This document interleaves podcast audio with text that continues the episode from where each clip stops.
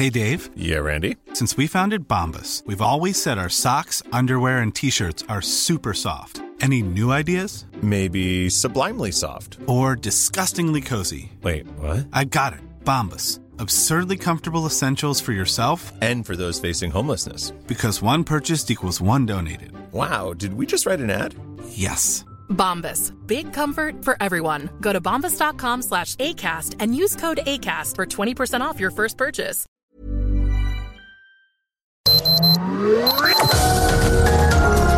Heraldo Media Group presenta Sergio Sarmiento y Lupita Juárez.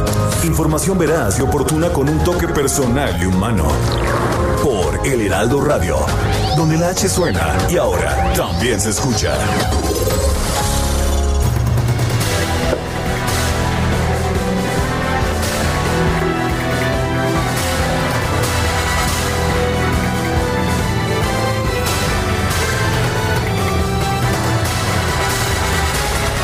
Bueno, pues al final los diputados de Morena aceptaron las instrucciones del presidente de la República y la Cámara de Diputados eligió a la diputada del PRI, Dulce María Sauri, para presidir la mesa directiva durante el tercer y último año de la actual legislatura. Esto después de que pues la votación estaba en suspenso debido a pues a las rencillas, a la rebatinga entre los grupos parlamentarios del PRI y del Partido del Trabajo por ocupar el lugar de tercera fuerza parlamentaria y por lo tanto la presidencia de la mesa directiva. Bueno, ante el desacuerdo del Partido del Trabajo, la directiva, encabezada por la diputada Laura Rojas, prorrogó sus funciones hasta el 5 de septiembre. Sin embargo, se determinó llevar a cabo, mientras tanto, la votación en el Pleno de San Lázaro. Y finalmente, ayer, con 313 votos a favor, 123 en contra y 21 abstenciones, fue electa Dulce María Sauri como nueva presidenta de la mesa directiva. A un lado del camino quedó el diputado Gerardo Fernández Noroña del Partido del Trabajo, que había estado trabajando duramente para ser electo presidente de la mesa directiva. En la primera votación que se llevó a cabo el 31 de agosto, eh, la decisión quedó inconclusa debido a que un tercio de los diputados morenistas votaron en contra de Dulce María Sauri y una tercera parte se abstuvieron, incluido Mario Delgado. Pues se ve que el presidente les llamó la atención, había un acuerdo previo para respetar la presidencia del PRI de conformidad con los reglamentos de la Cámara. De manera que es Dulce María Sauri la nueva presidenta de la mesa directiva de la Cámara de Diputados, ahora sí de manera formal. Son las 7 de la mañana con dos minutos, 7 con 2. Hoy es jueves, hoy es jueves 3 de septiembre del 2020. Yo soy Sergio Sarmiento y quiero invitarle a usted que nos escuche a lo largo de las próximas horas porque aquí va a estar bien informado y también podrá pasar un momento agradable, ya que si lo permite la información, a nosotros nos gusta darle su lado amable. Estoy otra vez eh, con sana distancia, esto por un día muy complicado de trabajo. No estoy muy lejos de ti, Guadalupe, pero Yo ahora sé, sí yo estoy sé. en otro lugar. Estás en nuestros corazones como el diputado Ah, sí. Fernández Noroña. Ah, ¿Cómo claro. te va, El- mi querido Sergio? Muy buenos días, amigos. Qué gusto saludarlos esta mañana. Bienvenidos a las noticias. Pues resulta que el compañero presidente López Obrador decidió que el PRI encabezara la Cámara de Diputados. No, esto lo decía el propio diputado del PT el 31 de agosto de este año, hace apenas unos días, Gerardo Fernández Noroña. ¿Y qué cree usted?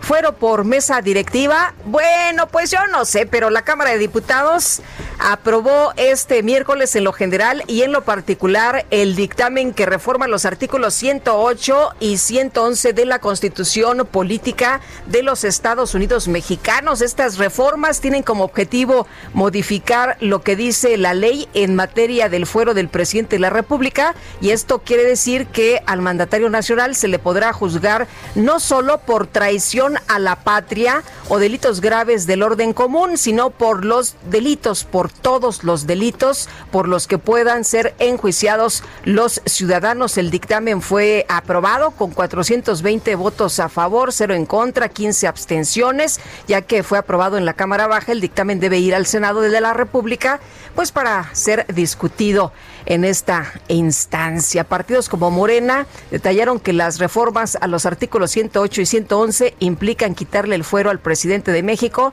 para ser procesado por cualquier delito. En otros temas y también un tema muy controvertido, el Tribunal Electoral del Poder Judicial de la Federación echó para atrás la decisión del Instituto Nacional Electoral que prohibía la transmisión de la mañanera del presidente López Obrador en Hidalgo y Coahuila durante el proceso electoral de octubre consideró que nadie pidió autorización u opinión en esta materia al tribunal, por lo que su decisión carece de sustento normativo. Nadie pidió la opinión del INE. El presidente anunció que iba a presentar una queja ante el Tribunal Electoral por la prohibición de transmitir sus conferencias de prensa, pero Morena interpuso la queja desde el 28 de agosto. La sala superior, por mayoría de votos, dejó sin efectos la prohibición del INE al considerar que existe una inobservación observancia al principio de congruencia externa, pues introdujeron este acuerdo sin que formara parte de las inquietudes planteadas por los gobiernos e instituciones gubernamentales. Durante la sesión del Consejo General del INE el 26 de agosto, las consejeras Carla Humphrey y Norma Irene de la Cruz, así como los consejeros Roberto Ruiz, Uc Espadas y Martín, y Martín Faz, votaron en contra tras acusar que incluyeron esta negativa apenas 15 minutos antes del inicio de la sesión porque por lo que criticaron el actuar del resto de sus compañeros. Bueno, y Esta en otra... misma postura. Sí, no, dime, dime. Adelante, adelante, Lupita. No, no, no, perdón, perdón. Esta misma postura fue incluida en la resolución del Tribunal Electoral al señalar que el acuerdo que debían aprobar no estaba contemplado para esta naturaleza, pues desde enero del 2017 el INE estableció el plazo para la presentación de solicitudes para analizar si debía suspender o no la transmisión de determinada propaganda gubernamental. Ahora sí, adelante, Lupita. Bueno, y resulta, resulta que México y los Estados Unidos son los dos países de América en donde más médicos y enfermeras se han eh, contagiado por COVID-19. Esto lo ha advertido la Organización Panamericana de la Salud. En México, entre el 28 de febrero, cuando se detectó el primer caso de COVID-19 en el país, y el 23 de agosto se notificaron 97.632 casos confirmados del virus en personal de salud, de los cuales 60% son mujeres. Y bueno, del total de casos confirmados, el 42% corresponde a enfermeros, el 28% a otros profesionales de la salud, 27% a médicos, 2% a laboratoristas y 1% a dentistas. Se acordarán ustedes que salieron a exigir los médicos protección, herramientas para poder enfrentar esta pandemia terrible de la que nadie sabía nada. Bueno, pues para poder trabajar ni siquiera tenían cubrebocas. Por cierto que algunos, algunos médicos, algunos elementos de, bueno, de, de la salud, trabajadores de la salud, resulta que fueron despedidos por hacer precisamente estas demandas. Son las 7 de la mañana con 7 minutos.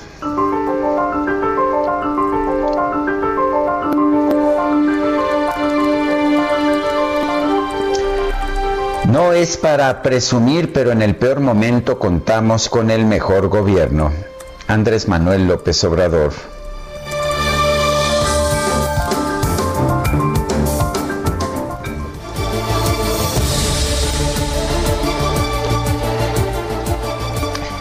Las preguntas, ya sabe usted que nos gusta preguntar y a mucha gente que nos oye le gusta responder a estas preguntas. Ayer 2 de septiembre preguntábamos temprano en la mañana, ¿le gustó a usted el segundo informe del presidente López Obrador? Nos dijeron que sí, 4%, que no, 43.8%, no lo vi, 52.2%. Y bueno, esta mañana ya coloqué muy temprano la siguiente pregunta en mi cuenta personal de Twitter, arroba Sergio Sarmiento. AMLO rechazó el alza de impuestos que proponía Morena en el Senado. ¿Usted está de acuerdo? 69.6%, en desacuerdo 13.2%, quién sabe 17.1%. Las destacadas del Heraldo de México. Itzel González, ¿cómo te va? Muy buenos días. Lupita, Sergio, amigos, muy buenos días. Los saludo este jueves 3 de septiembre con Susana Distancia. Ahora sí que los tres estamos lejos pero cerca en nuestros corazones, con muchísima información que se publica el día de hoy en el Heraldo de México. Así que, ¿qué les parece si comenzamos con las destacadas? En primera plana, infraestructura, lanzan IP y Ciudad de México, plan de rescate. Se acordó reactivar la economía de la ciudad a través de 10 ejes de acción y con una inversión de 142 mil millones de pesos. País, San Lázaro, Morena da la vuelta a votación con 33 votos adicionales de la bancada más grande, el PRI obtuvo la presidencia de la mesa directiva. Estados Diagnóstico Nacional, Sonora, líder en rendición de cuentas. Destaca entidad por el manejo adecuado de recursos públicos con transparencia. Orbe, elecciones, Donald Trump sin poder remontar. La estrategia de atacar a los disturbios civiles en campaña no le ha funcionado al presidente. Meta, Guardianes 2020, loca fiesta. En el tributo a Manuel Valdés, el América pasea al Mazatlán. Y finalmente, en mercados básico, en el confinamiento, más huevo por la crisis.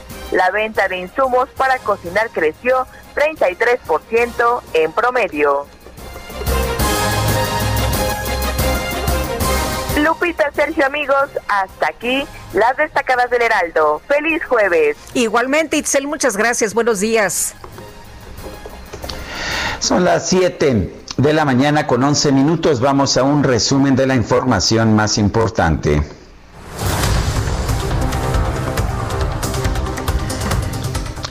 Este miércoles por segunda vez se votó en el Pleno de la Cámara de Diputados la planilla propuesta por el PRI para integrar la nueva mesa directiva encabezada por la legisladora Dulce María Sauri. En esta ocasión sí se alcanzó la mayoría calificada. Ciérrese el sistema de votación electrónica. El resultado final es el siguiente. A favor 313, en contra 123, abstención 21. Es mayoría calificada. Aprobado el acuerdo por 313 votos. Es mayoría calificada. Bueno, y los integrantes de la bancada del PT realizaron protestas para tratar de echar abajo la propuesta del PRI. Mostraron pancartas con fotografías de quién cree usted. Pues de Dulce María Sauri, de la diputada Dulce María Sauri, con el expresidente Enrique Peña Nieto. Pues son del mismo partido, ¿verdad? Como que no sorprende mucho, pero pues bueno. No. Bueno, el diputado del Partido del Trabajo, el compañero diputado, perdón, para citarlo de forma correcta, Gerardo Fernández Noroña, aseguró que la entrega de la mesa directiva de San Lázaro al PRI fue operada por Olga Sánchez Cordero, secretaria de Gobernación. Quiero empezar denunciando que hay una operación de Estado para imponer en la presidencia de la mesa directiva de la Cámara de Diputados a Dulce María Sauri Riacho. Hay división de poderes y la secretaria de Gobernación, Olga Sánchez Cordero, nada tiene que hacer interviniendo en los asuntos internos de esta soberanía. Bueno, ¿y qué creen ustedes? Pues hubo de todo un poquito, ¿no? El coordinador de los diputados de Morena, Mario Delgado, afirmó que va a mantener la coalición establecida con el PT. Señaló que la designación de un cargo no puede dividirlos, pero de ser así, significaría que, pues la alianza no era tan fuerte. Bueno, y si usted uh, se ha enterado, hubo un carrusel de diputados. Por un lado, el PT compraba diputados, por otro lado, unos diputados del PRD se unieron al PRI para que fuera la tercera fuerza política. Pero, ¿qué cree usted? Los cuatro diputados del PRD que se adhirieron a la bancada del PRI para este reconocimiento ya solicitaron su reincorporación al grupo parlamentario del Sol Azteca. ¿Cómo le llaman el juego de las sillas musicales, verdad? Chapulineo le decían en mis tiempos. Ah, bueno. Oye, en conferencia de prensa, el coordinador de Morena en el Senado, Ricardo Monreal, afirmó que en la Cámara Alta no se tiene la intención de generar nuevos impuestos para los refrescos y las herencias, ni de modificar la ley de ingresos de la Federación, lo que nos dijo aquí precisamente el día de ayer. Simplemente se enunciaron, Mayolo no tienen aval de grupo, no hay iniciativas con aval de grupo y no hay en este momento ninguna intención de generar por parte del Senado eh, nuevos impuestos ni modificar cuando nos llegue la ley de ingresos para establecer nuevos gravámenes. El vicepresidente nacional de Justicia y Asuntos Tributarios de la Coparmex, Reginaldo Esquer, advirtió que si en todo el país se prohíbe la venta de alimentos envasados con alto contenido calórico y bebidas azucaradas a menores de edad, se perderían 300 mil empleos adicionales a los que ya fueron eliminados por la pandemia del coronavirus. Y con 400 votos a favor y 15 abstenciones, el Pleno de la Cámara de Diputados aprobó reformas constitucionales para acotar el fuero del presidente de la República y establecer la posibilidad de juzgarlo por hechos de corrupción, delitos electorales y cualquier otro acto ilícito. Diputados de Morena aseguraron que estas reformas eliminan el fuero del presidente. Sin embargo, los legisladores de oposición consideraron que no es así, ya que cualquier proceso debe ser aprobado por la Cámara Baja y no depende de una fiscalía autónoma. El llamado bloque de contención del Senado, conformado por las bancadas del PAN, PRI, Movimiento Ciudadano y PRD, anunció ante la Junta de Coordinación Política su intención de no permitir que se retire el fuero constitucional al presidente de la República. Un juez federal admitió a trámite un amparo promovido por Berta Duarte Gómez, hija del exgobernador de Chihuahua, César Duarte, en contra de cualquier orden de aprehensión librada en su contra. Y la Fiscalía General de Nuevo León cesó e inhabilitó a 11 empleados de la dependencia tras comprobarse que participaron en la recolección de firmas de apoyo a la candidatura presidencial del gobernador Jaime Rodríguez Calderón. La Suprema Corte de Justicia determinó que la Comisión Nacional Bancaria y de Valores no incurrió en negligencia por falta de vigilancia a la Sociedad Financiera Popular FICREA, intervenida en 2014 por un fraude de su fundador Rafael Olvera Amezcua. El Tribunal Electoral del Poder Judicial de la Federación dejó sin efecto el acuerdo del INE con el que se prohibía la transmisión de las conferencias de prensa del presidente López Obrador en Hidalgo y Coahuila durante el proceso electoral de octubre. El dirigente nacional del PRD, Jesús Zambrano, anunció que su partido va a buscar la conformación de un frente amplio opositor para equilibrar la correlación de fuerzas políticas en el año 2021. Bueno, pues estaremos atentos, ¿no? De este Frente Amplio Opositor a ver si se logran conformar. El coordinador nacional de Movimiento Ciudadano, Clemente Castañeda, anunció que su partido no va a formar alianzas con otros partidos para las elecciones federales del 2021. La evolución mexicana la vamos a imaginar y a construir con las personas. Solo con ellas existe la posibilidad de pensar un país diferente. Y precisamente porque asumimos ese enorme reto es que de cara a la elección del 2021, en el plano federal, no podemos realizar alianzas con ningún partido, con los partidos de siempre, porque representan ese pasado del que debemos tomar distancia. Respuesta. Ahí está. Efectivamente, este miércoles Javier May Rodríguez rindió protesta como secretario de Bienestar en sustitución de María Luisa Albores, quien pasó a ocupar la Secretaría del Medio Ambiente y Recursos Naturales tras la renuncia de Víctor Manuel Toledo.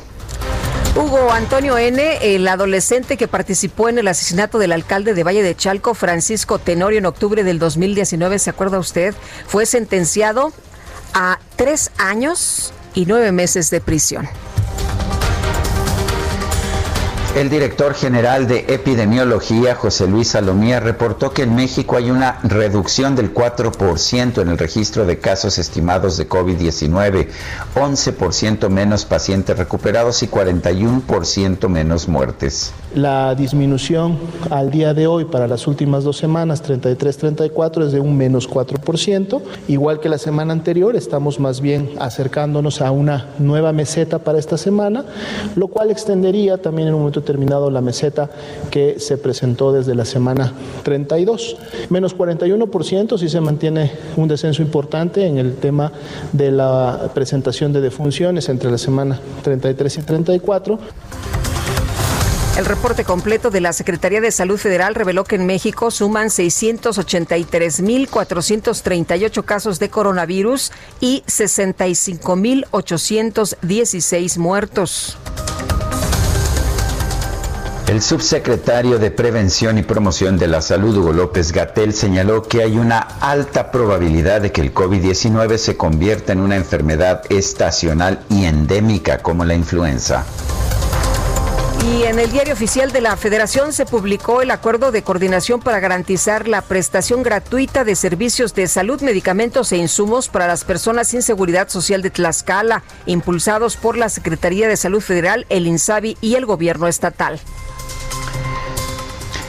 El gobernador de Nuevo León, Jaime Rodríguez, señaló que este viernes podrían reabrir los cines, casinos, salones de eventos y actividades recreativas del Estado si por lo menos un indicador del semáforo epidemiológico estatal pasa a color naranja. La jefa de gobierno de la Ciudad de México, Claudia Sheinbaum, presentó el programa de reactivación económica para la capital, el cual contempla apoyos a microempresas y proyectos con inversión privada como un viaducto elevado y las obras de conexión con el aeropuerto de Santa Lucía. Ciro Ugarte, director de emergencias sanitarias de la Organización Panamericana de la Salud, llamó a México a adoptar medidas de protección máxima y pidió que no se confíe, no se confíe el país por el descenso que presenta la curva epidemiológica nacional. Por cierto que la Organización Panamericana de la Salud informó que México y Estados Unidos son los dos países de América con la mayor cantidad de muertes por COVID entre los profesionales del sector salud. El ex primer ministro de Italia, Silvio Berlusconi, informó que fue diagnosticado con COVID-19, pero prometió seguir con sus actividades políticas. Hay que recordar que es una persona ya de edad avanzada. Y el conteo de la Universidad Johns Hopkins de los Estados Unidos indica que en todo el mundo ya hay 26 millones 56 mil casos de COVID-19 y el número de muertos asciende a 863 mil. Y en información deportiva, las Águilas del América derrotaron al Mazatlán por marcador de 3 a 1. El director técnico Miguel El Piojo Herrera se convirtió en el entrenador con más victorias en competencias oficiales en toda la historia del club. Son las 7 con 22.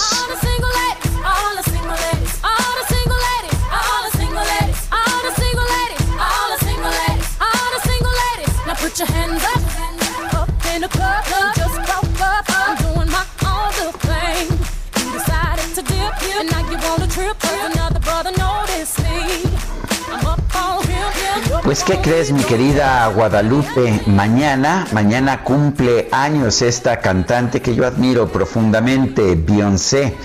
Beyoncé Giselle Knowles Carter es su nombre completo, todos la conocemos simple y sencillamente como Beyoncé. Nació en la ciudad de Houston el 4 de septiembre de 1981. Es una gran intérprete, una gran cantante, una magnífica bailarina, una gran productora de sus propios videos y me da mucho gusto que a, pesar de que hubo que pues que, pagar algo de dinero, ya sabes tú, este, queda, quedan todavía resabios de la corrupción. Pero bueno, single ladies, ¿te parece que empecemos con las chicas solteras? Me parece muy bien para pues empezar este día con mucha energía, ¿no? Pues ahí está Single Ladies y estamos escuchando nada más ni nada menos que a Beyoncé. No es su cumpleaños hoy, pero mañana sí cumpleaños. Le adelantamos el festejo.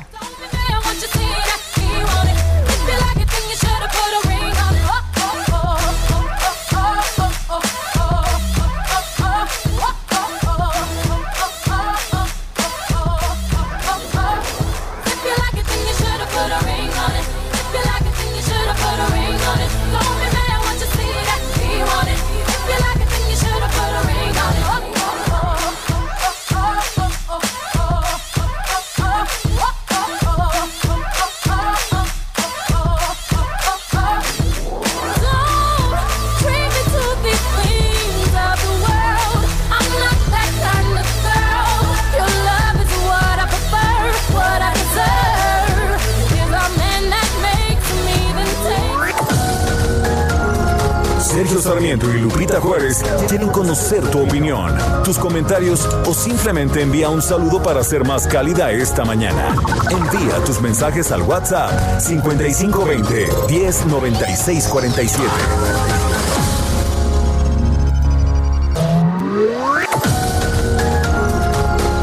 Continuamos con Sergio Sarmiento y Lupita Juárez por El Heraldo Radio.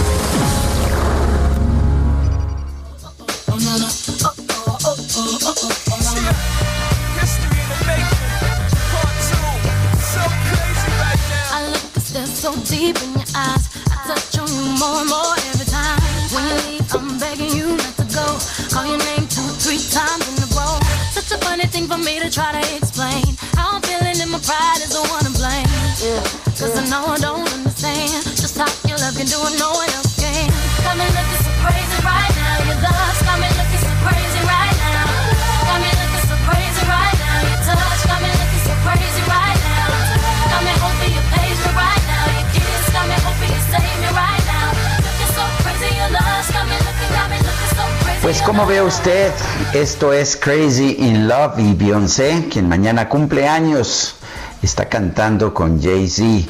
¿Te gusta Guadalupe?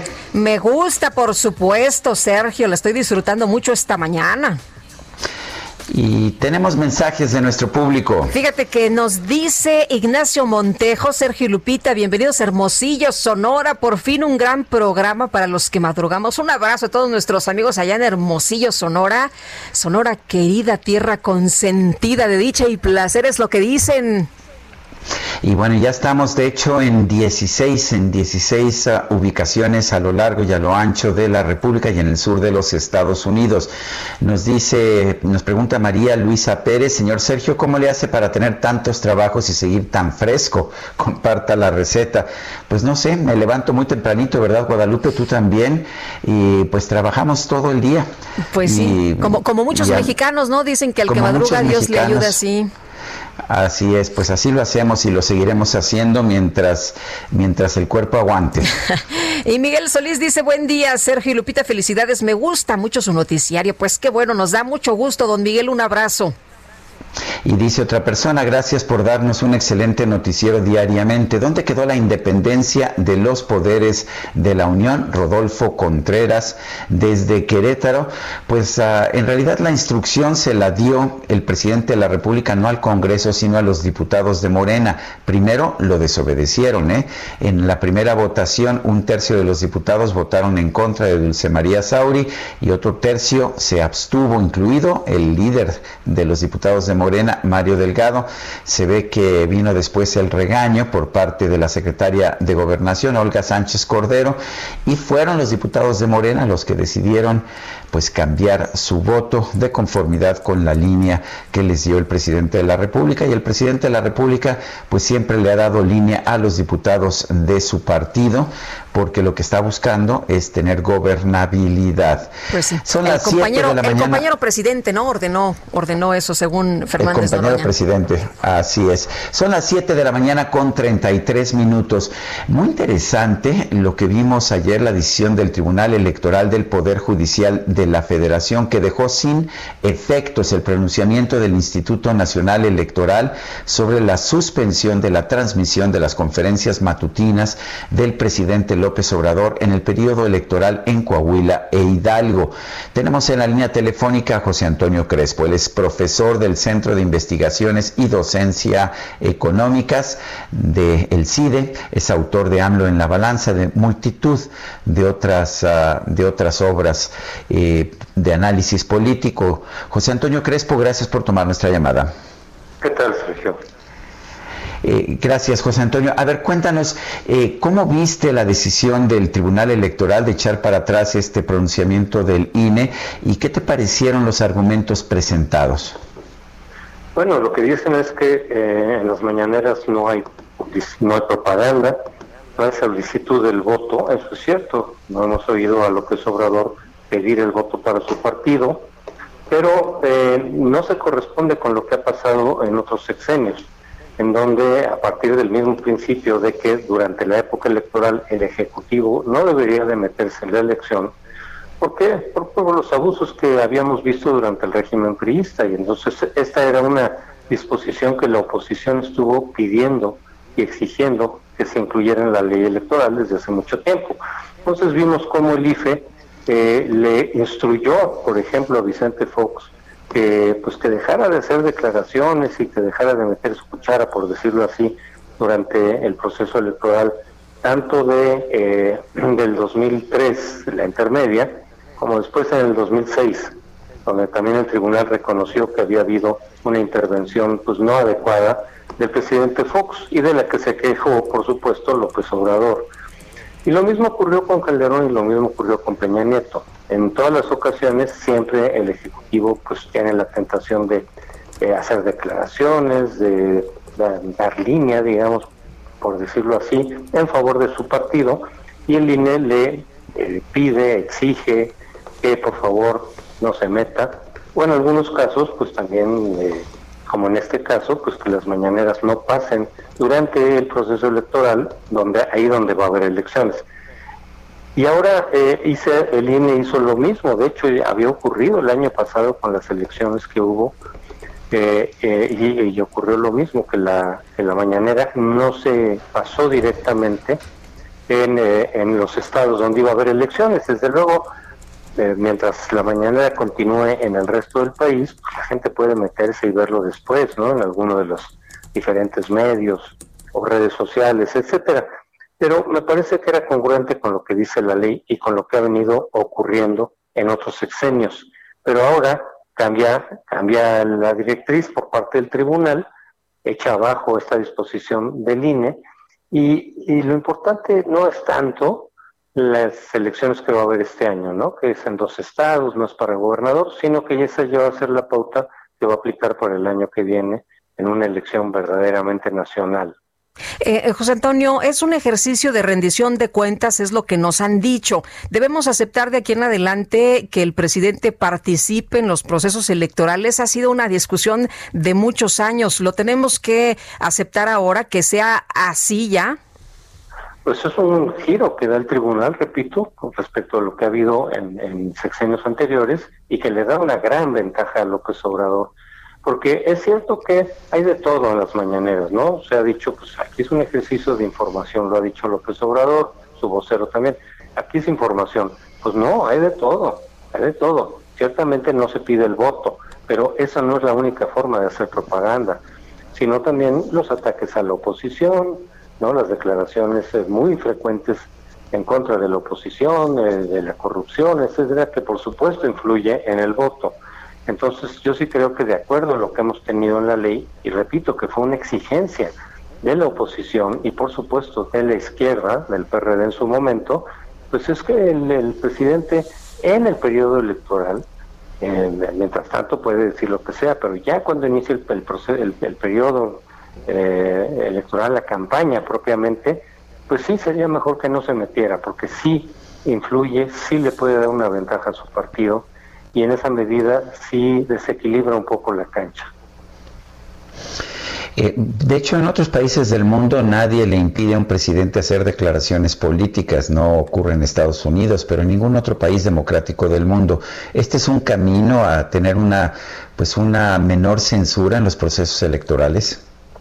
Puede ser, lo que pasa es que hay razones históricas, así como también México es uno de los pocos países donde no se permite la reelección presidencial, eh, pues por razones históricas, ¿no? Por todo lo que representó el porfiriato, que dio lugar a la revolución, etcétera, pues también después de haber tenido pues casi 70 años de hegemonía, un poco menos, eh, eh, donde el Ejecutivo pues, tenía una fuerza enorme y se metía en los procesos electorales, pues claro que hay una reacción natural en nuestro país, decir, mejor que no se mete el Ejecutivo, porque su fuerza antes era también con presupuestos, etcétera, pues mejor que no se meta.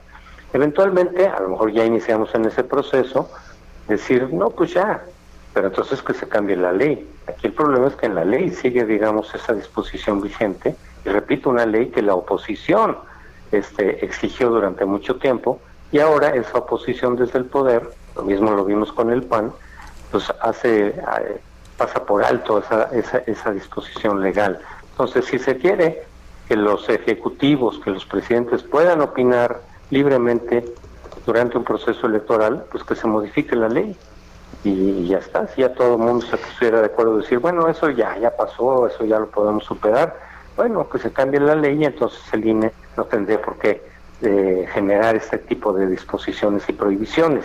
Pero hoy por hoy esa ley está vigente y el tribunal ha decidido ahora no aplicarla a diferencia de lo que ocurrió en otros sexenios recientes.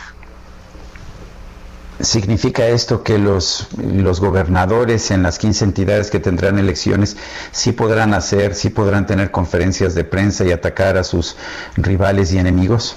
Así es, en congruencia así tendría que ser también. Entonces los gobernadores pueden opinar, decir, no pedir el voto para su partido, sería lo único, me imagino, pero todo lo demás, pues podrían opinar libremente sobre la elección, sobre su propio gobierno, sobre lo que ha representado la oposición o lo que representa, y de esa manera inducir indirectamente pues el voto de sus respectivos ciudadanos. Aquí lo que también cabe señalar es que el tribunal en los últimos años, este tribunal, con esta conformación, ha contradicho una y otra vez de manera ya sistemática a las resoluciones del INE. Muchas resoluciones que el INE ha tomado en favor de la equidad y en cumplimiento de la ley, los ha tirado el tribunal. Eh, por ejemplo, la elección de Coahuila del 17, que fue muy cerrada y que había muchas irregularidades de parte del PRI, pues el INE determinó que habían las condiciones, creo que correctamente, para anular esa elección y que se repitiera. Y el tribunal eh, eh, avaló la elección en favor del PRI, repito, habiendo sí muchas condiciones para anular eh, el voto. Y en muchos otros casos también, cuando el Bronco en el 2018 no reunió los requisitos para ser candidato independiente, y así lo determinó el INE, llegó el tribunal y dijo, no, sí, sí, no tiene los requisitos, pero que sí compita. Entonces ya son varios casos que hemos visto de cómo el tribunal echa abajo y contradice las resoluciones del INE. Claro, el, tribunal tiene facultades para eso, pero desde mi punto de vista, me parece que en la mayoría de esos casos, si no es que en todos, el INE ha tenido razón en aplicar estrictamente lo que la ley dice, y es el tribunal el que se ha pasado por alto la legalidad para sacar resoluciones que de pronto uno no entiende bien por qué. José Antonio Crespo, investigador del CIDE, gracias por hablar con nosotros esta mañana. Con mucho gusto, Sergio Lupita. Gracias, muy buenos días. Gracias. Bueno, pues interesante porque pues claramente, o por lo menos lo que habíamos visto en las últimas elecciones, es que este tipo de declaraciones, este tipo de conferencias de prensa con sentido político no se permitían. Yo siempre me opuse a que no se permitieran, creo que los políticos tienen derecho a hacer política y expresar sus puntos de vista, pero es interesante que pues que el INE, siguiendo lo que ha sido la jurisprudencia sobre el tema, tomó una decisión y el tribunal la echó para atrás en un sentido más liberal, más de libertad de expresión. Pues Estoy de acuerdo, pero no fueron las reglas que se aplicaron en los gobiernos Y anteriores. yo estoy de acuerdo con lo que dice José Antonio Crespo, En fin. ¿no? A ver, eh, que haya reglas para todos, eh, se modifique la ley entonces, y entonces sí que el piso sea parejo, porque como se van a dar las cosas, pues claro que no va a haber la, la cancha pareja esta por la que tanto luchó la izquierda, ¿no? En fin, son las 7 de la mañana con 43 minutos. El pronóstico. Bueno, y vámonos al clima que nos espera en las próximas horas. Nayeli Loza, ¿cómo te va? Muy buenos días. Hola, muy buenos días. Buenos días, amable auditorio. Para este día, el centro de la tormenta tropical Nana se aproximará al oriente de Chiapas. La circulación originará lluvias intensas y rachas de viento de 50 y 60 kilómetros por hora en Tabasco, Chiapas, Oaxaca, Veracruz y Campeche, las cuales podrían generar un aumento en los niveles de ríos, arroyos, deslaves e inundaciones en zonas bajas, así como oleaje en zonas costeras del Golfo de Tehuantepec. Por otro lado, el sis- el sistema frontal número uno en etapa de disipación interaccionará con un canal de baja presión sobre el noreste de México producirá potenciales lluvias puntuales muy fuertes en Coahuila y puntuales fuertes en Nuevo León, las cuales están acompañadas de descargas eléctricas y posible que haya granizo. Aunado a ello, un segundo canal de baja presión asociado con inestabilidad en la atmósfera superior se extenderá sobre la Sierra Madre Occidental, originando lluvias puntuales muy fuertes en Durango, puntuales fuertes en Chihuahua y lluvias aisladas en intervalos de chubascos en estados del centro y sur y occidente del territorio nacio- nacional, incluido el Valle de México. Finalmente se pronostican temperaturas de 40 a 45 grados Celsius en Baja California, Sonora, Nuevo León y Tamaulipas. Para el Valle de México se pronostican temperaturas frescas durante la mañana, cielo parcialmente nublado con incremento de la nubosidad en la tarde-noche. Probabilidad de intervalos de chubascos dispersos con descargas eléctricas en la Ciudad de México y el Estado de México. Va a ser un día muy agradable para la región del Valle de México. Muy bien, entonces a disfrutarlo. Muchas gracias, Nayeli. Hasta pronto. Buen día. Son las 7 de la mañana con 45 minutos. La Fiscalía de Morelos confirmó la muerte de 8 personas y 14 lesionados tras un ataque a balazos en Cuernavaca, en un lugar donde se velaba a un joven que falleció por un accidente de motocicleta en el Paso Express. El maestro Uriel Carmona Gándara es fiscal general del estado de Morelos. Lo tenemos en la línea telefónica. Maestro eh, Carmona Gándara, buenos días. Gracias por tomar esta llamada. No, hombre, al contrario, muchísimas gracias por tus órdenes, como siempre. Sí, gracias. Cuéntenos cu- qué es lo que conocemos de esta de esta matanza. Eh, ¿Por qué digo por qué hacer por qué alguien llevó a cabo un ataque en esta en este caso en este velorio? Lo que tenemos ya avanzado jurídicamente, ya con pruebas tangibles dentro de la carpeta de investigación, es decir, más allá del sentido común, sino ya con pruebas, pues es que se trató de un de un ajuste de cuentas ahí entre grupos delincuenciales que se tienen detectados que operan en esa zona. Esto no quiere decir que los fallecidos pues necesariamente estén vinculados en actividades ilícitas de manera directa, pero sí pudieron ser objeto de, de- del desahogo de una rencilla. Entonces, pues ya tenemos identificados a algunos de los probables responsables, estamos avanzando con la parte de pruebas, la- la- la- el procesamiento de las evidencias y después esperamos tener detenciones en breve. Estamos este con una línea de, de- de investigación muy sólida, estamos trabajando en coordinación con las demás autoridades estatales y federales, sobre todo con la Comisión Estatal de Seguridad Pública. Hemos cruzado ya información, hemos estado trabajando todos los días. Han sido días muy, muy largos porque pues también atendimos a los deudos, estuvimos en el proces- procesamiento de las necropsias, la entrega de los cuerpos. Y bueno, mando mis condolencias a los familiares y es un hecho lamentable, pero que no quedará impune, esa es la garantía que tenemos acá en la Fiscalía del Estado. Eh, ¿Qué pasa, señor, con los eh, lesionados? ¿Tienen información de, de quiénes eh, son? Eh, ¿Tienen alguna investigación sobre estas personas y cómo pudo pues haberse desatado eh, después de que este joven fallece en este accidente de motocicleta? Sí, por supuesto que sí, le estamos dando seguimiento a su estado de, de salud.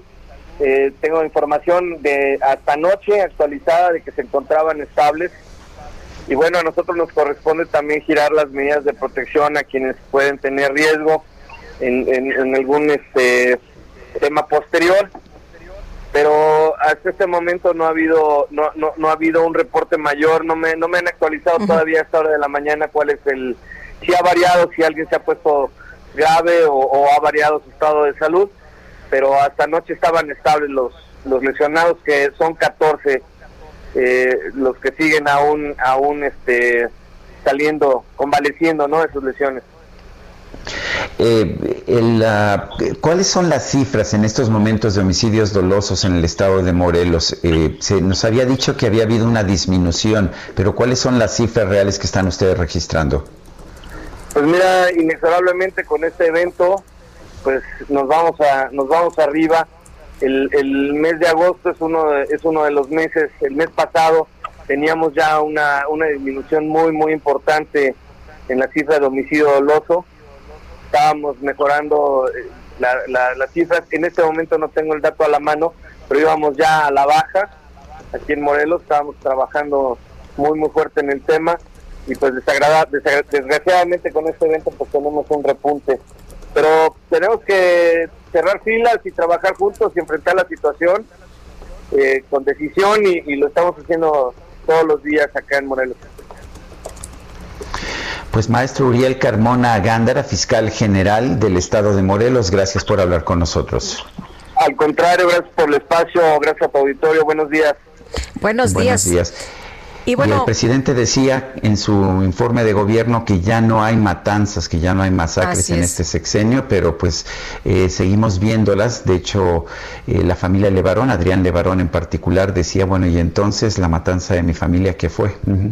Y bueno, pues también decía que ya no hay feminicidios y que muchos de los delitos van a la baja. Sin embargo, bueno, pues eh, dimos a conocer información del asesinato de tres mujeres, justo justamente el día de ayer y la Fiscalía General del Estado de Baja California no descarta que el asesinato del activista transgénero Janine Huerta López tenga como móvil el odio. Esto lo dio a conocer en conferencia de prensa el fiscal central de el Estado, Irán Sánchez. Definitivamente el grado de violencia utilizado de muy alto recibió de pues 20, 22 lesiones con un objeto punzocortante es lo que explicó, lo que refirió el funcionario y en el tema de respeto de, eh, pues respecto de, del odio, no descartan ninguna línea de investigación, están trabajando en todas y cada una de ellas, precisó, pues cuando se le preguntó si pudiera tratarse de un crimen de odio a la comunidad transgénero. El pasado 27 de agosto encontraron sin vida, sin vida a Yanin en su casa, en su departamento allá en Tijuana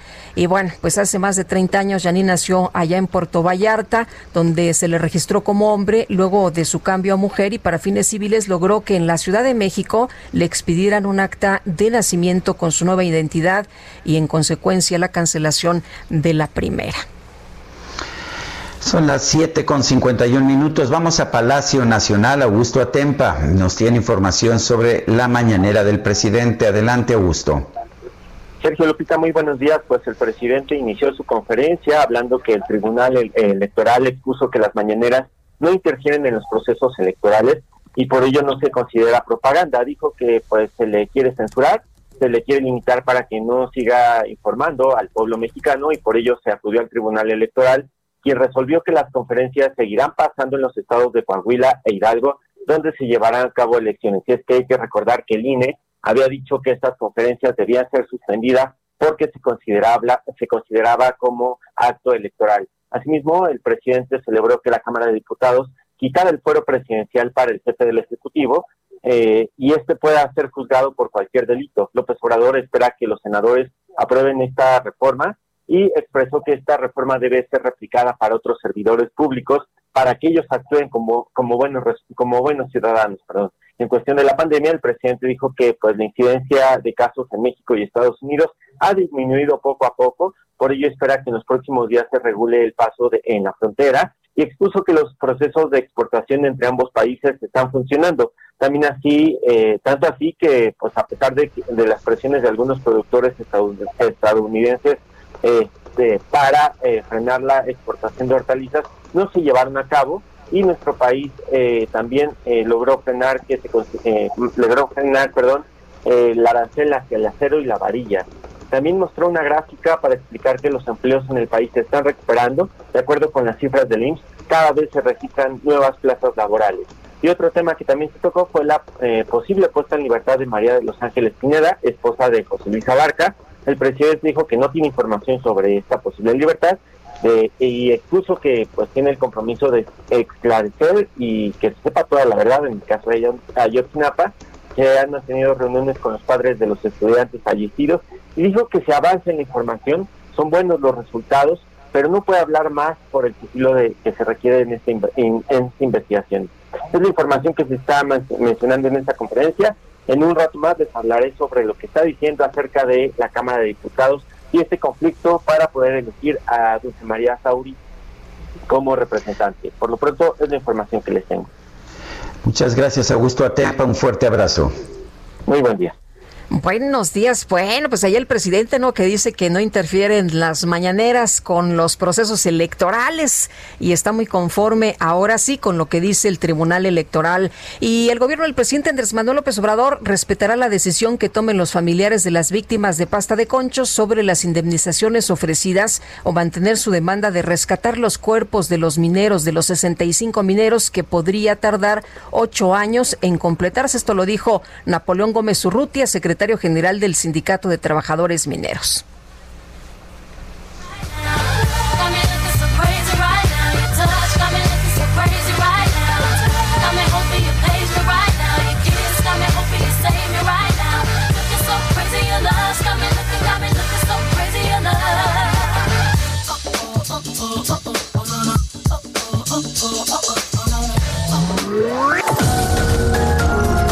Sergio Sarmiento y Lupita Juárez quieren conocer tu opinión, tus comentarios o simplemente envía un saludo para ser más cálida esta mañana.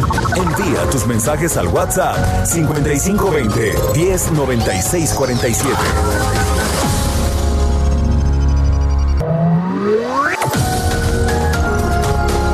Continuamos con Sergio Sarmiento y Lupita Juárez por El Heraldo Radio. Si yo fuera un chico, solo por una vez, yo me vestiría como quiero, con lo que vea primero y me voy. Saldría a buscar chicas por montón que son leales siempre van a acompañarme hasta el fin. Cada noche a mentir. Si yo fuera un chico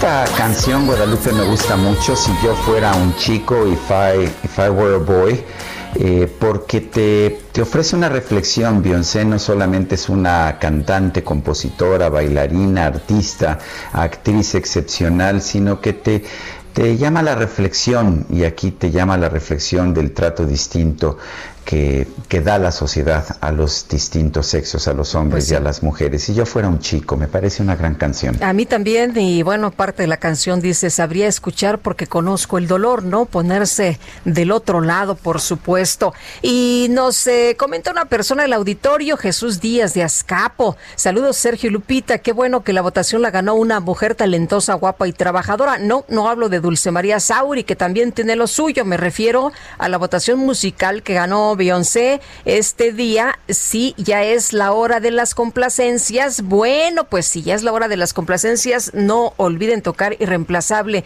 que es así como ustedes cada mañana, nada puede reemplazar este noticiario. Ay, pues qué amable. Muchísimas gracias por sus comentarios. Qué, qué bonito comentario, lo recibimos con mucho gusto y nos manda un abrazo, claro, dice virtual.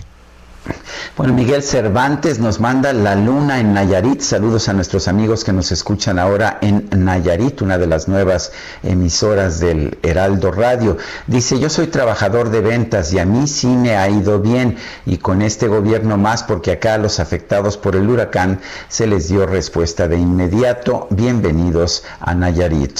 96.1 de FM, ya nuestros amigos en Nayarit, qué gusto que ya nos estén sintonizando. Hola, buen día, Sergio y Lupita, los escucho como siempre desde Tequisquiapan, Querétaro, y quiero pedirles de favor, feliciten a mi esposo, pues hoy es su cumpleaños. Su nombre es Jean Luis y Jean Luis y yo soy Patricia, la de todos los días. Pues un abrazo también a su esposo. Son las 8 de la mañana con tres minutos. Vamos con Alan Rodríguez. Anda por ahí por Palacio Nacional. Alan, adelante. Hola, Alan. Sergio Lupita, muy buenos días. Nos encontramos en estos momentos en el Palacio Nacional, en donde tenemos una manifestación por parte de familiares de Christopher Aguilar y Carla Ramírez, dos jóvenes desaparecidos el pasado sábado de un bar en la alcaldía de Azcapotzalco, conocido como El Barquito, en donde se estaba realizando el pasado 28 de agosto un evento de merengue, la reapertura de un establecimiento de entretenimiento. Ellos comentan que desde el momento en el que han levantado la denuncia correspondiente por la desaparición de estos dos jóvenes, pues ninguna autoridad les ha brindado ninguna clase de apoyo ni la certeza de que se está trabajando en la localización de estos dos jóvenes. Es por eso que en estos momentos tenemos la presencia de aproximadamente 60 personas sobre el circuito del Zócalo Capitalino, quienes están demandando el apoyo del presidente para que fije su atención en este caso y la desaparición del joven pues no pase desapercibida. También quiero comentarles que tenemos habitantes del municipio de Chimalhuacán, del Estado de México, quienes están haciendo la solicitud de créditos de vivienda, esto ante las situaciones de precariedad que han vivido por los tiempos de la pandemia. Es el reporte que tenemos. Alan Rodríguez, muchas gracias. Muchas gracias y muy buen día. Igual para ti, muy buenos días. Pues estaremos muy atentos, pendientes de lo que ocurra con estos jóvenes, Christopher Aguilar y Carla Ramírez, desaparecidos precisamente hace unos días. Y Gerardo Galicia, desde el Centro Histórico, ¿qué pasa? Cuéntanos. Así es, eh, Lupita, Sergio, excelente. Mañana tenemos reporte para nuestros amigos que van a utilizar la avenida Hidalgo. Si dejan atrás el eje central rumbo al paso de la reforma, van a avanzar sin mayor problema. Pueden alcanzar velocidades todavía bastante favorables, cercanas a los 40 kilómetros por hora. Lo mismo sucede sobre la avenida Juárez y si utiliza del paseo de la reforma, poco a poco se incrementa la afluencia de vehículos de avenida Juárez hacia la zona de insurgentes, pero el avance sigue siendo constante. Por lo pronto, el reporte. Gracias, Gerardo. Hasta luego. Y bueno, les le hemos señalado ya que los diputados eligieron a Dulce María Sauri como la nueva presidenta de la mesa directiva. Nayeli Cortés nos tiene todos los detalles. Adelante, Nayeli. Sergio Lupita, buenos días. Pues sí, imaginen a diputados con pancartas violando la sana distancia manifestándose en el Pleno de San Lázaro con fotos de Dulce María Sauri con Enrique Peña Nieto, el expresidente, pues en rechazo a que fuera nombrada. Esto fue lo que hicieron ayer diputados del PP, que no querían que se respetara el acuerdo para nombrarla a ella. Incluso Gerardo Fernández Noroña, quien era su pieza para ocupar el cargo, denunció que había una operación de Estado para poder ponerla como presidenta de la mesa. Pero vamos a escuchar cómo lo dijo.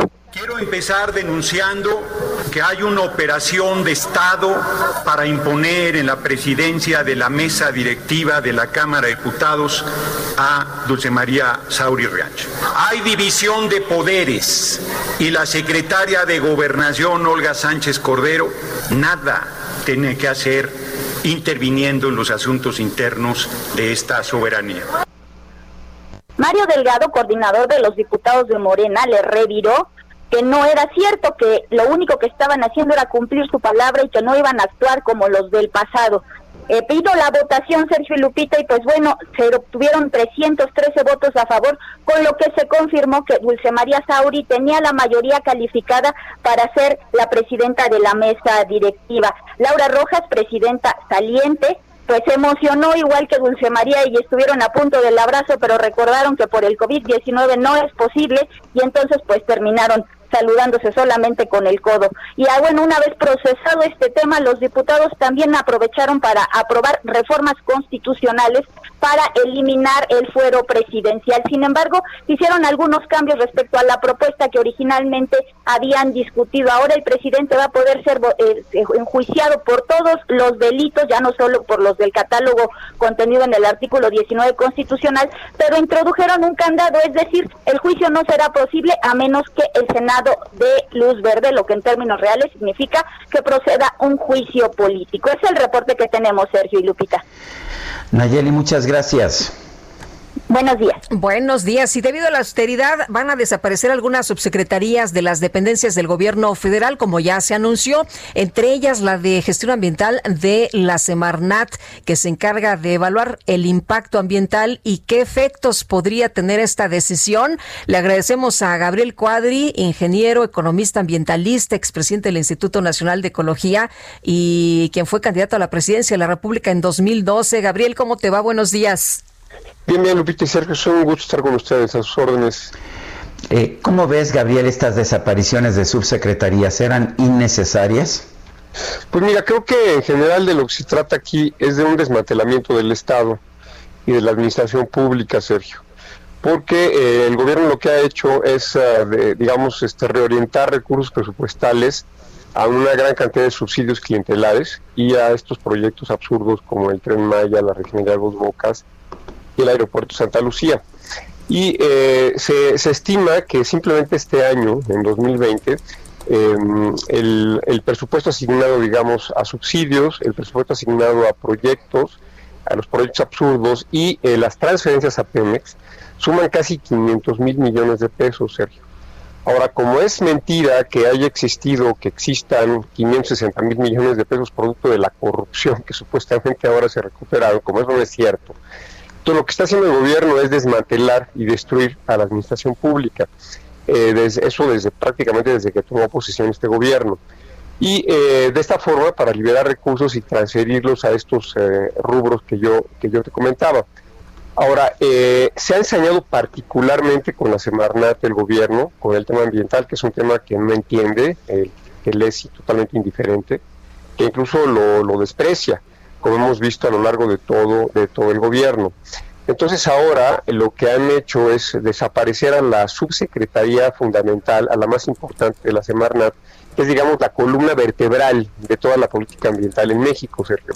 Esta subsecretaría tiene, bueno, para darnos idea de lo que implica, tiene todo lo, lo relacionado con calidad del aire y contaminación atmosférica, con manejo de residuos, particularmente de residuos peligrosos, con la conservación y manejo de la vida silvestre, de fauna silvestre, con la protección de suelos y la protección forestal, con la evaluación de impacto ambiental de grandes proyectos, que es algo fundamental, es un instrumento de política ambiental fundamental, y también con la zona federal marítimo terrestre. Entonces, desapareces eso y te quedas francamente con una secretaría hueca, que es realmente, digamos, una envoltura de papel que dentro no tiene ninguna facultad, ninguna posibilidad.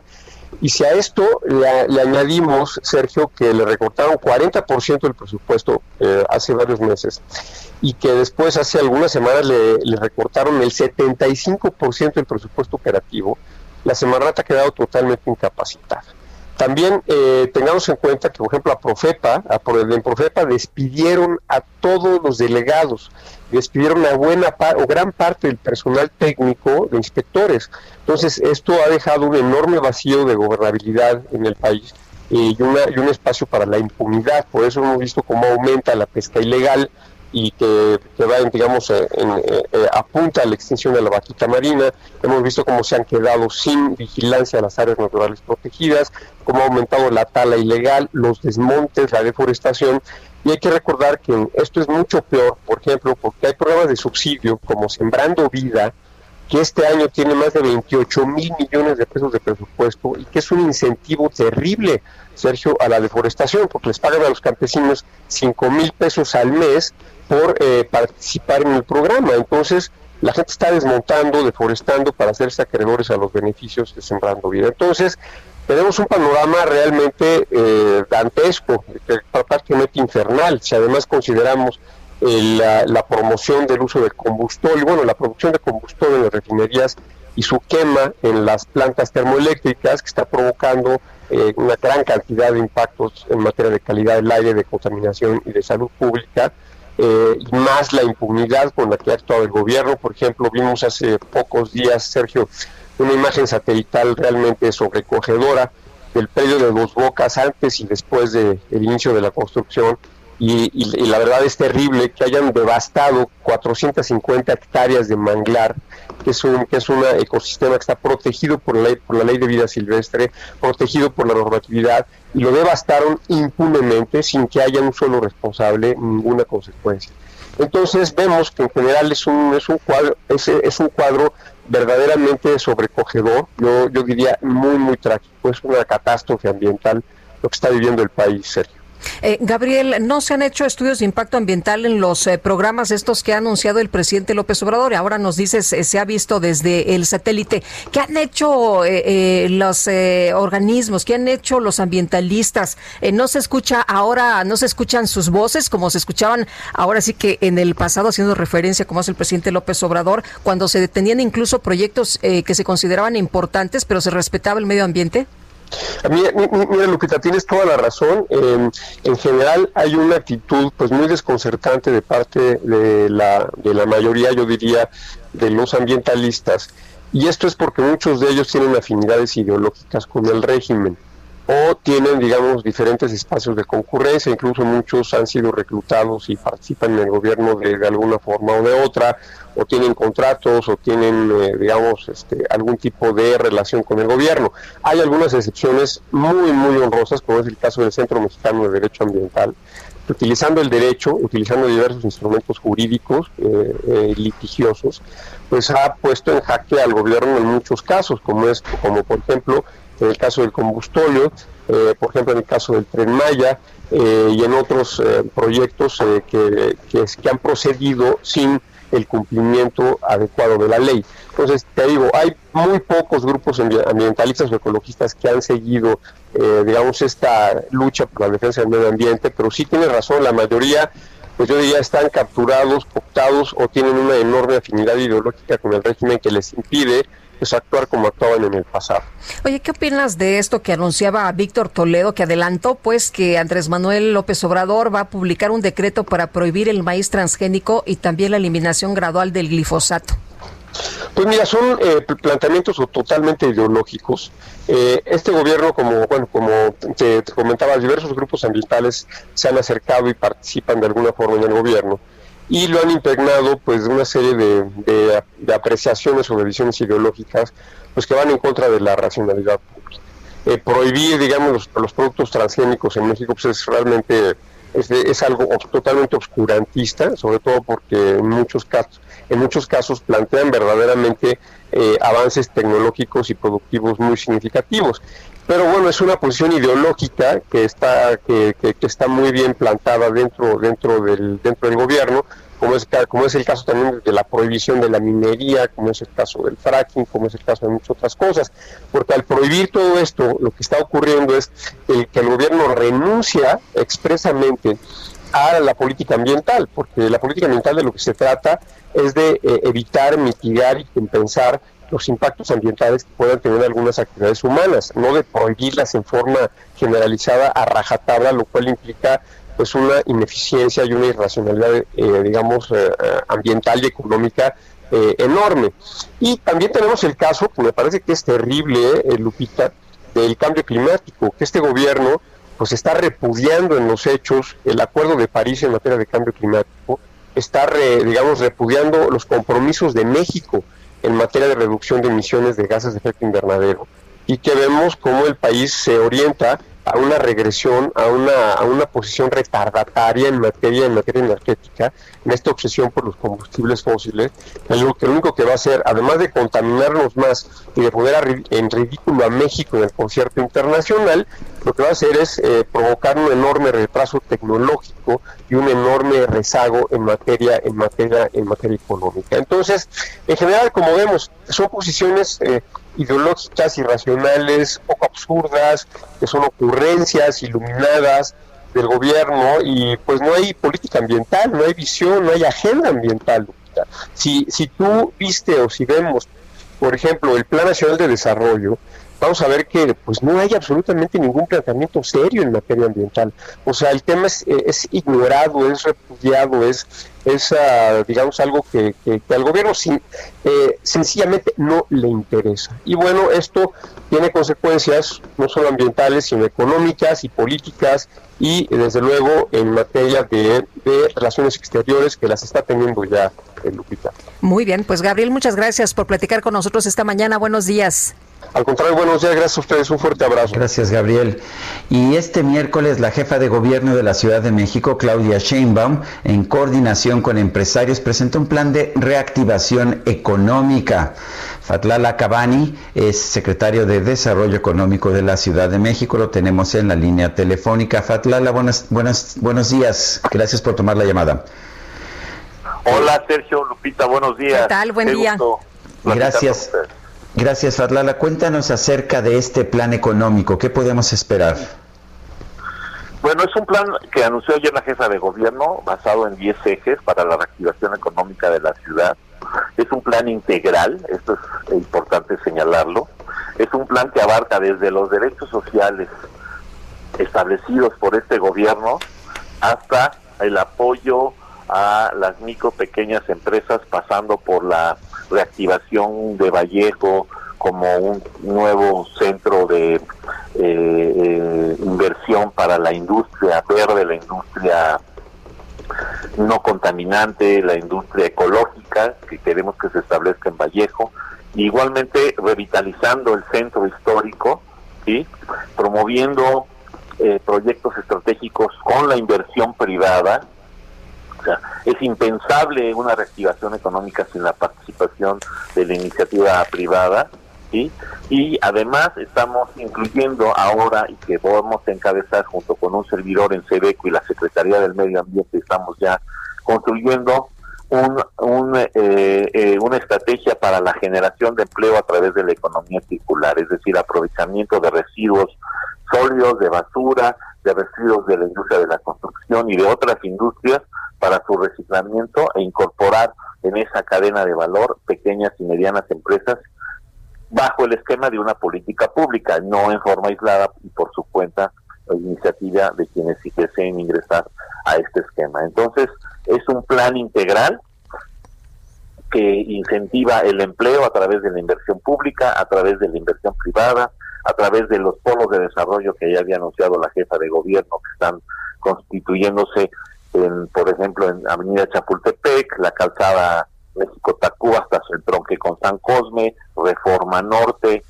lo que es eh, eh, eje central desde eh, la esquina de Donceles hasta hasta su entronque con Avenida de los 100 metros, en fin, todo un desarrollo de, de, polos económicos para incentivar la inversión, una desregulación administrativa como todos sabemos, el único gobierno de las del, estatal a nivel estatal, sí, del país que tiene una agencia digital que se encarga permanentemente de eh, eh, simplificar eh, los trámites, de digitalizarlos, lo tiene el gobierno de la Ciudad de México que cabeza la doctora Claudia Sheinbaum. Es el única, la única instancia creada ex profeso para esa finalidad.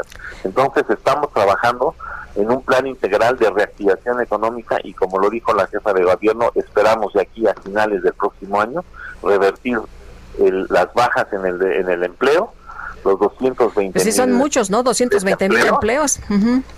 lo, sí, lo que sucede es que hay diferentes fenómenos, ¿no? En primer lugar, todos los empleados que están en la Ciudad de México no viven en la Ciudad de México, no todos. Aquí tenemos una economía compartida con la zona metropolitana de la Ciudad de México, que es 43 municipios del Estado de México. Eh, eh, tenemos más de 2 millones de personas que vienen a trabajar diariamente del Estado de México, además de las personas que trabajan en, la ciudad y que viven en la ciudad, sobre todo en las alcaldías de Milpalta, Tláhuac, Xochimilco, Iztapalapa, Gustavo Amadero, que son muchas personas que vienen al centro de la ciudad a incorporarse eh, a, trabajar. Entonces, es una dinámica económica diferente a la del resto del país. Es una sola economía, digamos, compartida entre el Estado de México y la Ciudad de México. Tenemos una plena coordinación, como ayer se mencionó, con el gobierno del Estado de México, con Enrique eh, eh, Jacobo, de, es el secretario de Desarrollo Económico del Estado de México, y estamos trabajando conjuntamente, por ejemplo, en la coordinación para la reapertura de establecimientos mercantiles, para que no haya un efecto mosca. Si abrimos centros comerciales aquí y allá no los abre, pues la gente va a estar viniendo a la Ciudad de México. Entonces tenemos esa coordinación de tal manera que estamos diseñando eh, este plan y que ayer presentó la jefa de gobierno y que estamos seguros que será todo un éxito. Eh, Fatlala, gracias por hablar con nosotros, secretario de Desarrollo Económico de la Ciudad de México, y estaremos al pendiente de los resultados. Gracias, Fatlala. Bueno, sí, muchísimas gracias, estamos a la orden. Y que no se diga que no estamos apoyando a las pequeñas y medianas empresas, porque más de 7 mil millones de pesos en coordinación con el gobierno de México se han entregado, sobre todo para las empresas de 1 a 20 trabajadores. Entonces, este... Eh, eh, y además nadie, como la Ciudad de México, estamos procurando una economía sustentable que sea compatible con el medio ambiente. Entonces, estamos trabajando en ese sentido y vamos a próximamente hacer los anuncios específicos por cada uno de los 10 ejes. Muy bien, pues estaremos muy atentos. Gracias, muy buenos días. Hasta luego. Hasta luego, Fatlala. Pues estaremos ahí muy atentos, ¿no? En materia de infraestructura, que se destaca ahí la construcción de estos dos viaductos elevados, el que irá pues a salida Puebla y el otro a Santa Lucía, la conexión al nuevo aeropuerto. Bueno, y rápidamente, después de cinco meses cerrados, cinco museos del Instituto Nacional de Bellas Artes reabrieron sus puertas este miércoles con protocolos de higiene y filtros sanitarios. Son los Museos Nacional de Arte, Mural Diego Rivera y Nacional de San Carlos, así como el Nacional de Arquitectura y el área de murales de Palacio de Bellas Artes. Son las 8.24. Estamos, estamos en el Heraldo Radio Guadalupe Juárez y Sergio Sarmiento.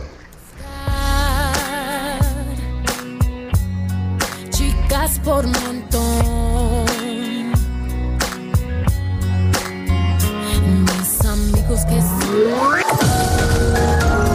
Sergio Sarmiento y Lupita Juárez quieren conocer tu opinión, tus comentarios o simplemente envía un saludo para ser más cálida esta mañana. Envía tus mensajes al WhatsApp 5520 109647. Heraldo Radio. La HCL se comparte, se ve y ahora también se escucha. No hay obstáculo que nos detenga. Celebra el orgullo Ford estrenando una Ford Ranger a 24 meses con tasa del 9.99% sin comisión por apertura más seguro promocional. Contacta a tu distribuidor Ford y descubre lo que tenemos para ti. Vigencia del 1 al 30 de septiembre de 2020. Consulta términos y condiciones en Ford.mx. Nacidos Ford, nacidos fuertes.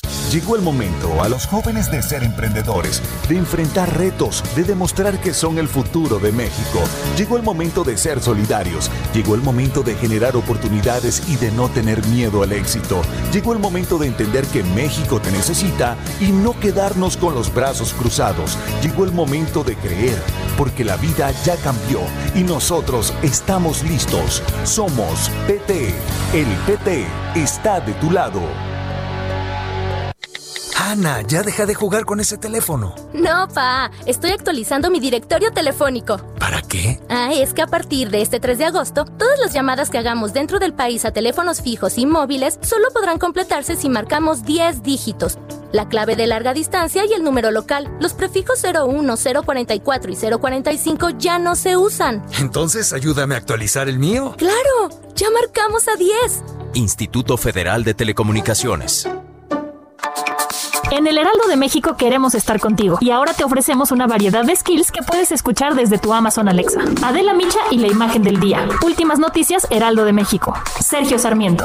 Lo único que tienes que hacer es Paso 1. Crea una cuenta en Amazon y selecciona México. Paso 2. Descarga la app de Amazon Alexa desde tu tienda de aplicaciones. Paso 3. Inicia sesión en la app, abre la opción de skills y juegos. Paso 4. Busca el Heraldo de México y ahí podrás encontrar todos nuestros skills. Activa los que tú quieras. Listo, ya estamos contigo a través de Alexa. En la Cámara de Diputados llevamos a cabo tres periodos extraordinarios. Se aprobó un paquete para cumplir con el tratado entre México, Estados Unidos y Canadá. La elección de cuatro nuevas consejeras y consejeros del INE. La reforma para permitir comprar medicamentos en el extranjero. La modificación a la ley para hacer públicas las sentencias emitidas por los jueces. Y las reformas que garantizan la participación igualitaria de las mujeres en la toma de decisiones. Cámara de Diputados. Legislatura de la Paridad de Género. Heraldo Radio 98.5 FM. No olvides levantar todo. Sí, amor. Continuamos con Sergio Sarmiento y Lupita Juárez por El Heraldo Radio.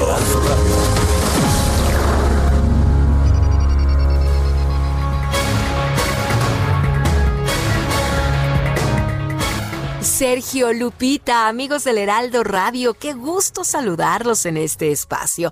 Les voy a platicar que para seguir apoyándonos en esta época, Citibanamex nos está ofreciendo más beneficios. Por eso, hasta el 20 de septiembre podemos disfrutar de seis meses sin intereses. O si lo preferimos, podemos obtener dobles puntos premia o dobles thank you points. Esto en las compras que realicemos con las tarjetas de crédito Citibanamex. Regístrate y conoce todos los detalles en citibanamex.com diagonal más beneficios. CAT promedio 77.0% sin IVA. Recuerda, Citibanamex nos ofrece más beneficios y tenemos hasta el 20 de septiembre para poder disfrutar seis meses sin intereses. Gracias, continuamos.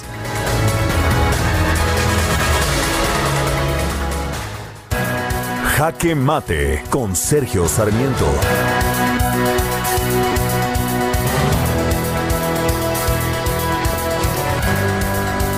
El Tribunal Electoral del Poder Judicial de la Federación tomó una decisión muy importante el día de ayer al determinar que sí se pueden llevar a cabo y transmitirse las conferencias de prensa del presidente de la República, Andrés Manuel López Obrador, en lugares donde haya elecciones, donde haya campañas electorales.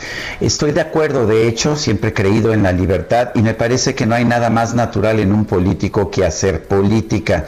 Vale la pena recordar, sin embargo, que este tipo de conferencias de prensa y declaraciones políticas habían sido prohibidas en otros mandatarios, en otros presidentes anteriores. Y también tenemos que tomar en cuenta que si se le permiten al presidente de la República estas expresiones políticas y estas conferencias de prensa, también se tendrán que permitir a los gobernadores en las elecciones donde haya elecciones. Yo en lo personal Estoy absolutamente de acuerdo. Creo que debemos dejar atrás los tiempos de la censura. Solo que tenemos que estar absolutamente conscientes de lo que se ha decidido. No podemos aceptar que se permita al presidente de la República esta libertad, pero a ninguno de los otros protagonistas de la política. Yo soy Sergio Sarmiento y lo invito a reflexionar.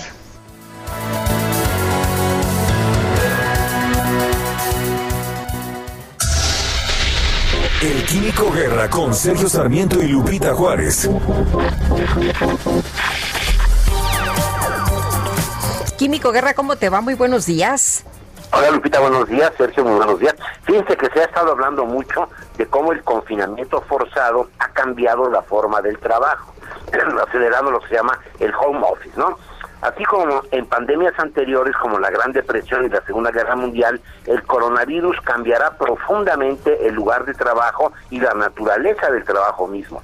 Investigadores de la Universidad de Arkansas, Arkansas liderados por el doctor Michael Wilmot, publican ayer en American Psychologist, una revista arbitrada de la Sociedad eh, Norteamericana de Psicología, el estudio llamado COVID-19 y el futuro del trabajo. En él se analizan todos los factores que han cambiado las formas de desempeñar nuestro eh, trabajo para siempre. Escribe el doctor Wilmot, lo estoy. Sabemos que eventos mayores en el mundo han tenido un efecto profundo en los sitios de trabajo y el tipo de trabajo que se hace. En realidad, estos eventos llevan a la desaparición de algunos mercados y a la creación de otros. Esta pandemia no es diferente. Cambiará el trabajo de manera fundamental y desafiará a la gente a aprender a trabajar en forma dramáticamente diferente que las generaciones anteriores. Especialmente las formas de trabajo remoto, las tecnologías de la comunicación y una mayor conectividad. En este sentido, el COVID-19 solo vino a acelerar una tendencia que ya se venía dando. Los autores analizaron 229 departamentos de recursos humanos en un número igual de empresas y encontraron que más de la mitad tenía actualmente al 80% de sus empleados trabajando desde casa desde el principio de la pandemia. Identificaron las complicaciones que resultan de esto, por ejemplo, la incapacidad de algunas personas de establecer los límites entre el trabajo y el hogar. Identificaron además, fíjense, primero, pérdida de la conectividad social y reforzamiento de la soledad. Segundo, riesgo incrementado entre los empleados de abuso de sustancias y de adicción. Tercero, la necesidad de aumentar por parte de las empresas programas de asistencia y contratar personal entrenado en reconocer temas de salud mental. Cuarto, identificaron por otro lado que el trabajo virtual fortalece relaciones participativas, dado que las señales eh, corporales de dominación son menos fuertes en ambientes virtuales. Y quinto, la posibilidad de que las empresas van a instalar nuevas formas de vigilancia debido a la ausencia de control ahora que los empleados no están a la vista. Bueno, interesantísimo, Sergio Lupita, ya estamos obteniendo los primeros resultados científicamente validados de cómo se ha modificado eh, la sociedad humana con esta pandemia, las formas de trabajo, ya todos estamos metidos en esto, pero es interesante ver cómo se están dando estas características pues para aprender y salir adelante de estos grandes cambios. Yo lo veo positivo, Sergio Lupita, efectivamente las formas de enseñanza, de trabajo, de las relaciones, etcétera, ha cambiado radicalmente desde mi punto de vista para bien, ¿verdad? Esto ha venido a acelerar y a incrementar la necesidad de ser más eficientes ahora en nuestros trabajos, Sergio Lupita. Muy bien, Químico Guerra, muchas gracias, muy buenos días. Buenos días a ustedes también. Jorge G. Castañeda, uno de los intelectuales más reconocidos de nuestro país, ha tenido pues una vida muy cosmopolita y le ha tocado vivir en muchos lugares del mundo, eh, particularmente en Estados Unidos, donde da clases todos los años en una universidad en Nueva York. Eh, por eso llamó tan, tanto la atención su libro America Through Foreign Eyes, Estados Unidos a través de ojos extranjeros, que se ha presentado, que se está presentando ahora en España español con el título Estados Unidos desde la intimidad y a la distancia.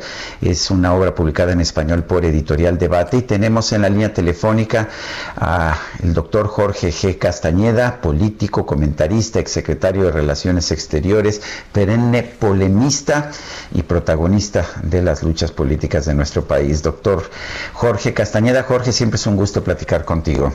¿Cómo, te va, Sergio? Es un gusto siempre platicar también contigo. Lupita, ¿qué tal? Hola, ¿qué tal? Muy buenos días, Jorge.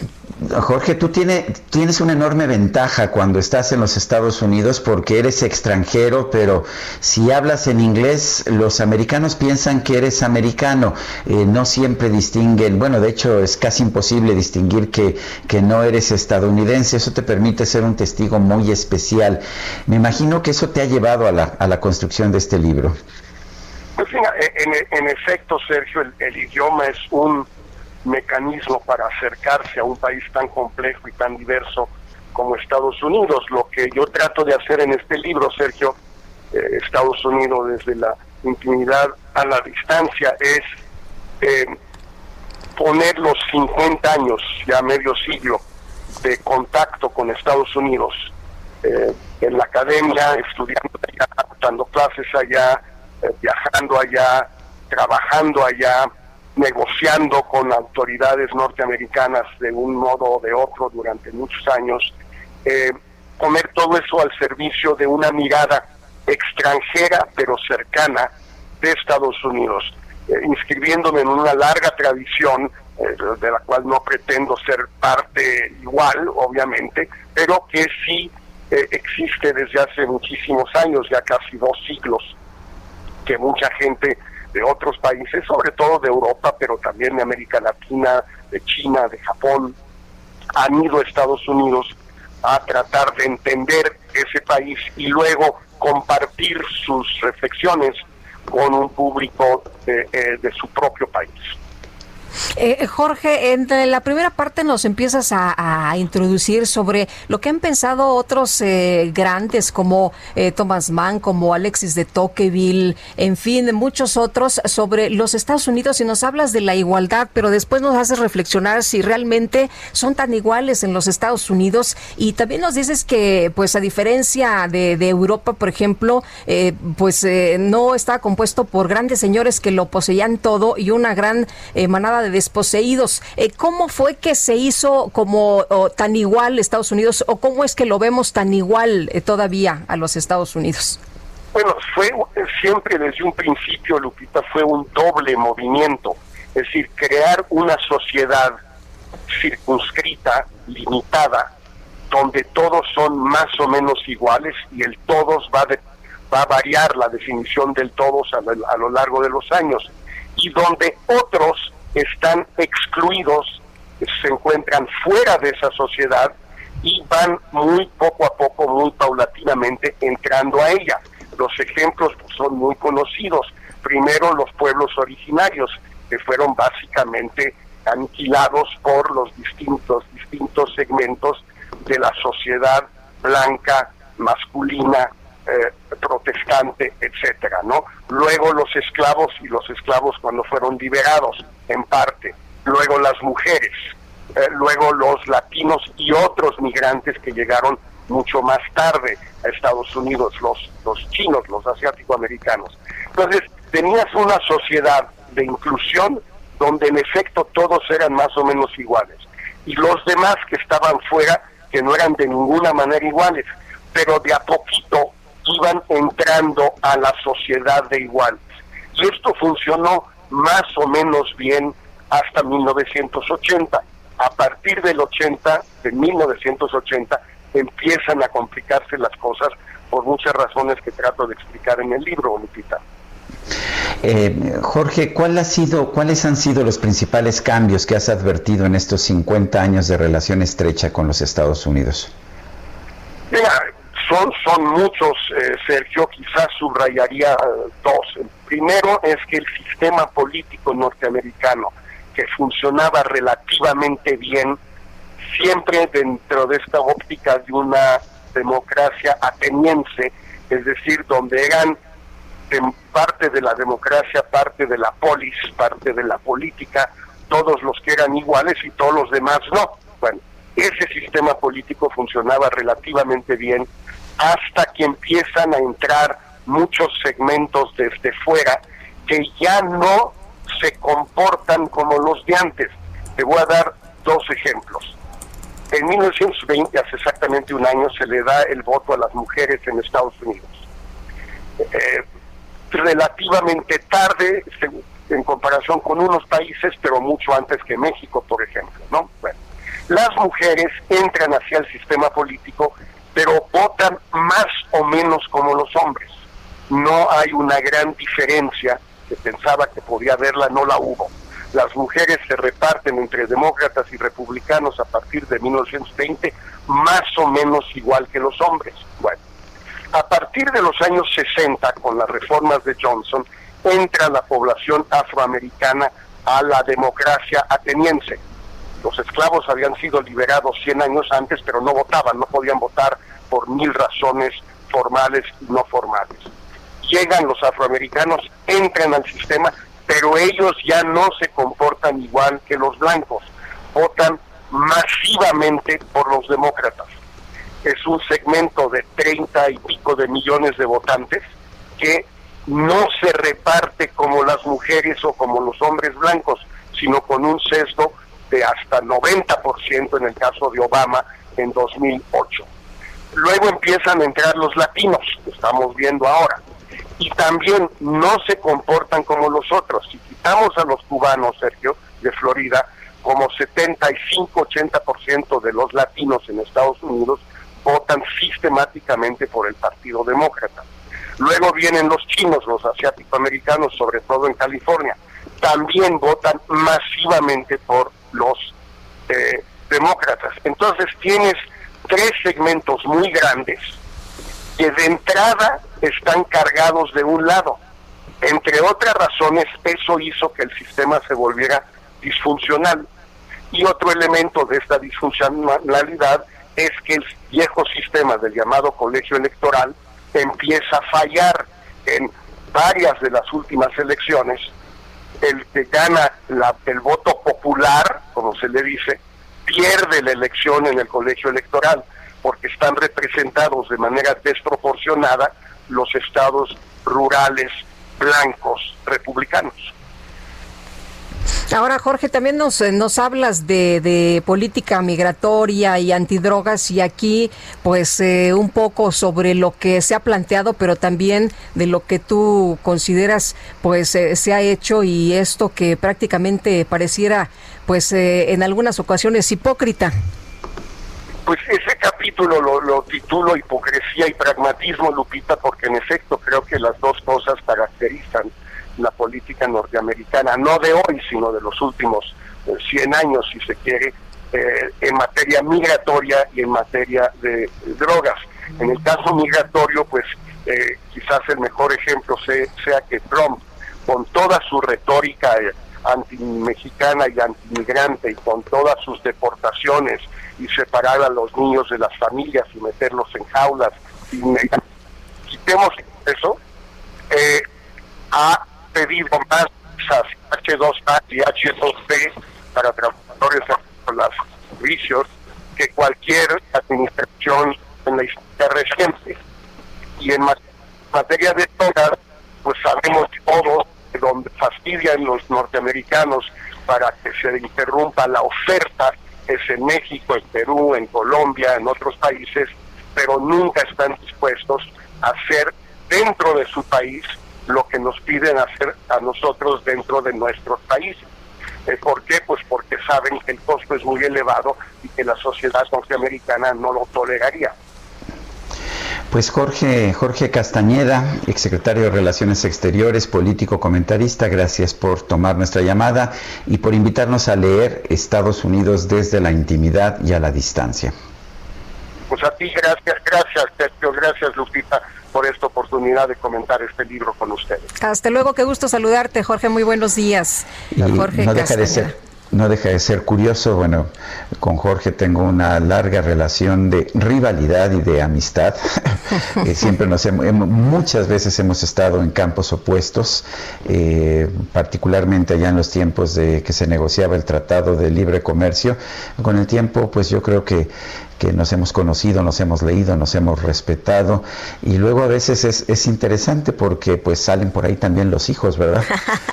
Efectivamente. Oye, antes de irnos con Jorge Andrés Castañeda, nuestro analista político también en este espacio, eh, quiero decir que este libro, Sergio, no es nada académico, se lee muy eh, sabroso, la verdad es que es muy fácil de leer y, tiene muchísimas referencias, eh, está, la verdad vale mucho la pena. Y ahora, si dicho lo anterior, Jorge Andrés Castañeda, ¿cómo te va? Muy buenos días. Hola Lupito, hola Sergio, ¿cómo están? Buenos días. Muy bien, aquí andamos. ¿Y qué nos tienes esta mañana, Jorge Andrés? Pues me gustaría comentar brevemente los resultados que publicó el INEGI hoy por la mañana sobre ya la encuesta nacional de ocupación y empleo. Eh, los últimos cuatro meses se había hecho vía telefónica, este mes ya regresa una encuesta en vivienda y empezamos a hacernos una, un panorama más claro de la situación del empleo en México. Eh, los resultados que tenemos para el mes de julio, la verdad es que no son demasiado alentadores.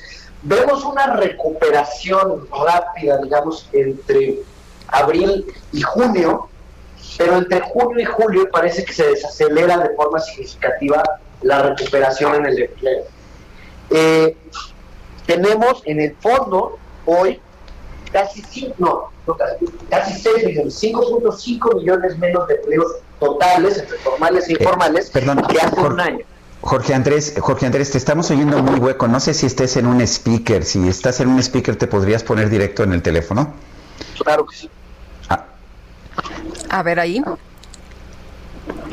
¿Me escuchan? Sí, perfecto. Mucho mejor, sí. Entonces nos decías de, de, esta encuesta de ocupación y empleo que ya, es, ya se hizo presencialmente y que nos está dando una serie de, de sorpresas. Cuéntanos otra vez, ¿sí? Claro que sí. Eh, parece que hubo una recuperación, eh, digamos, en el empleo entre el fondo que fue abril-mayo y junio, pero entre junio y julio parece haberse desacelerado de forma significativa esta recuperación en el empleo. ¿Qué nos dice esto? Que quizá los empleos que se iban a recuperar de forma rápida ya se recuperaron y los que faltan son los que van a tomar un tiempo. Eh, esto es lo que nos puede indicar con la información que tenemos hasta ahora. Podría salir de forma distinta. Hoy tenemos 5.5 millones menos de mexicanos empleados, ya sea en el sector formal o informal, que hace un año. Eh, lo cual pues es muchísimo, son 5.5 millones de personas que no están percibiendo los ingresos que recibían hace un año.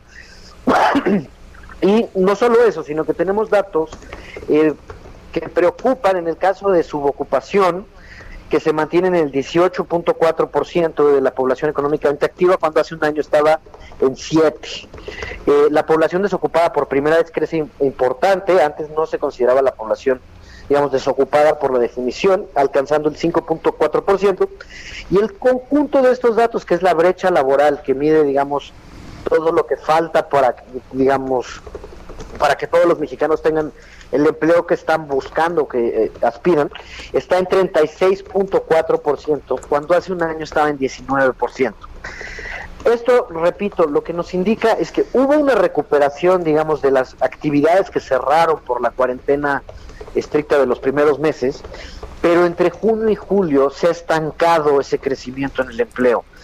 Y si no vemos, repito, eh, una política contracíclica del gobierno que estimule el crecimiento económico a través de la demanda agregada, será muy difícil que se recuperen esos empleos. Pues Jorge Andrés Castañeda, gracias, gracias por conversar con nosotros esta mañana, gracias por eh, ayudarnos a entender esta encuesta de ocupación y empleo del INEGI. Gracias a ti, Sergio, gracias a Lupita, un saludo a todo el auditorio. Hasta luego, muy buenos días.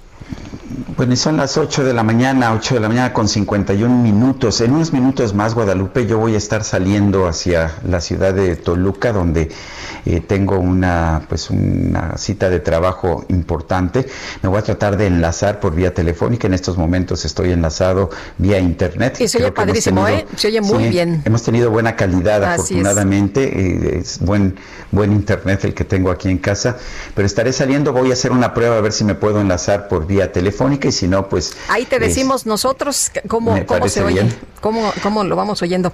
Oye, Sergio, y bueno, eh, rapidísimo antes de irnos al, al corte, a, lo que sigue, pues el presidente López Obrador rechazó los señalamientos del diputado compañero Gerardo Fernández Noroña sobre una ¿Ah, supuesta injerencia federal por medio de un pacto con el PRI para que éste lograra presidir la mesa directiva de la Cámara de Diputados. Y bueno, AMLO le pidió a los diputados del PT que no caigan en la tentación de los cargos. Dijo que hace, pues, eh, que hace este, este llamado, ¿no? Ahí en, en la mañanera. Así que, eh, bueno, dice que él no condiciona nada. Imagínense que entre, pues, eh, nosotros hiciéramos negociaciones de este tipo, sería indebido e ilegal lo que hoy señala el presidente. Ahora, lo que sí es cierto es que el presidente de la República hizo un llamado a que se respetaran los acuerdos originales y en los acuerdos originales y de conformidad con el resultado de las urnas del 2018, el PRI era el tercer partido político y le correspondía, le correspondía por derecho y yo creo que moralmente le correspondía también.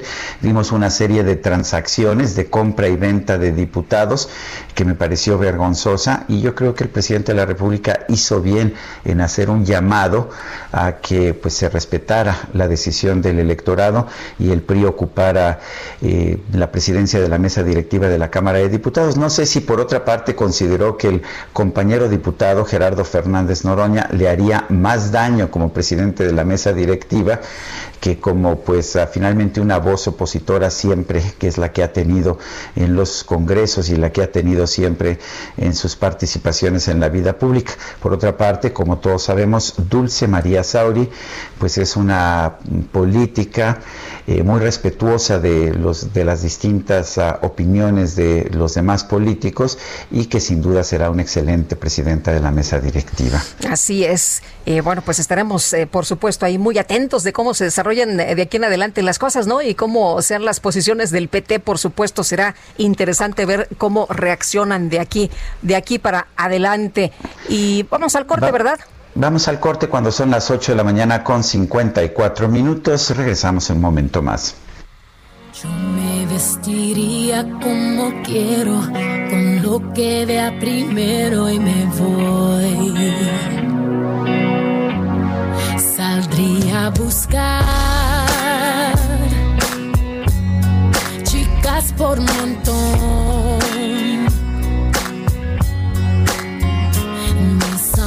que son leales siempre van a acompañarme hasta el fin. Cada noche a mentir.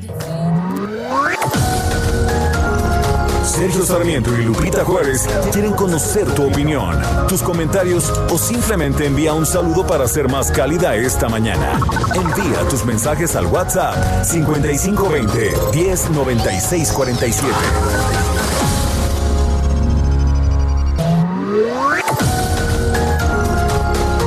Continuamos con Sergio Sarmiento y Lupita Juárez por El Heraldo Radio.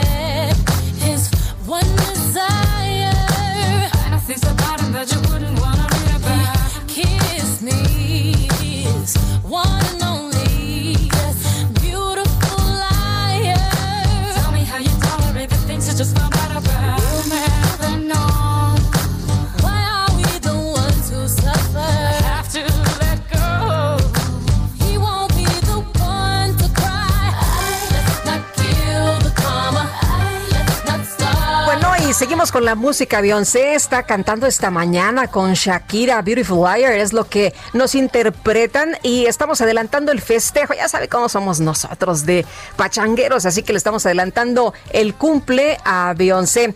Y tenemos mensajes, saludos desde Guadalajara. Los escuchaba antes en la otra estación y los oigo ahora con beneplácito y eso me agrada. Gracias al Heraldo, nos dice, por continuar con el dúo dinámico. Pues también gracias a ustedes por sintonizar allá en Guadalajara a través de 100.3 de FM.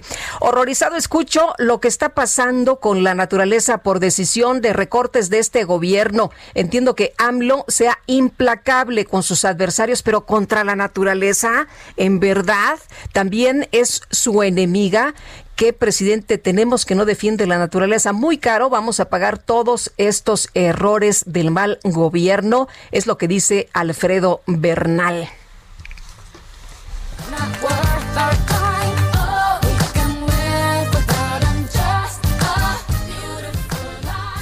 Y Sergio, vamos al Zócalo.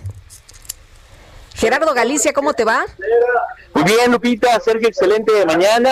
Siguen las protestas en el primer cuadro de la ciudad. Hay por lo menos cuatro en estos momentos. Tenemos a vecinos de Xochimilco pidiendo agua potable en zonas altas, a vecinos de Chimalhuacán pidiendo apoyo a la vivienda también hay comerciantes en la calle Moneda y también un grupo de familiares y amigos de Carlos Hernández y Christopher Aguilar, los jóvenes que desaparecen en un bar de Escapotzalco el pasado 28 de agosto. Sin embargo, son manifestaciones muy ordenadas. El circuito del Zócalo queda completamente libre, se puede transitar perfectamente bien y si van a ingresar por la avenida 20 de noviembre, lo pueden hacer con toda confianza. En general, se está avanzando todavía bastante, bastante bien en el primer cuadro de la ciudad. Incluso la avenida Hidalgo se mantiene con buen avance, al igual que la calle de Tacuba. Y por lo pronto, el reporte. Muy bien, Gerardo, gracias. Hasta luego. Y cuando son las 9 de la mañana con 3 minutos, vamos a un resumen de la información más importante.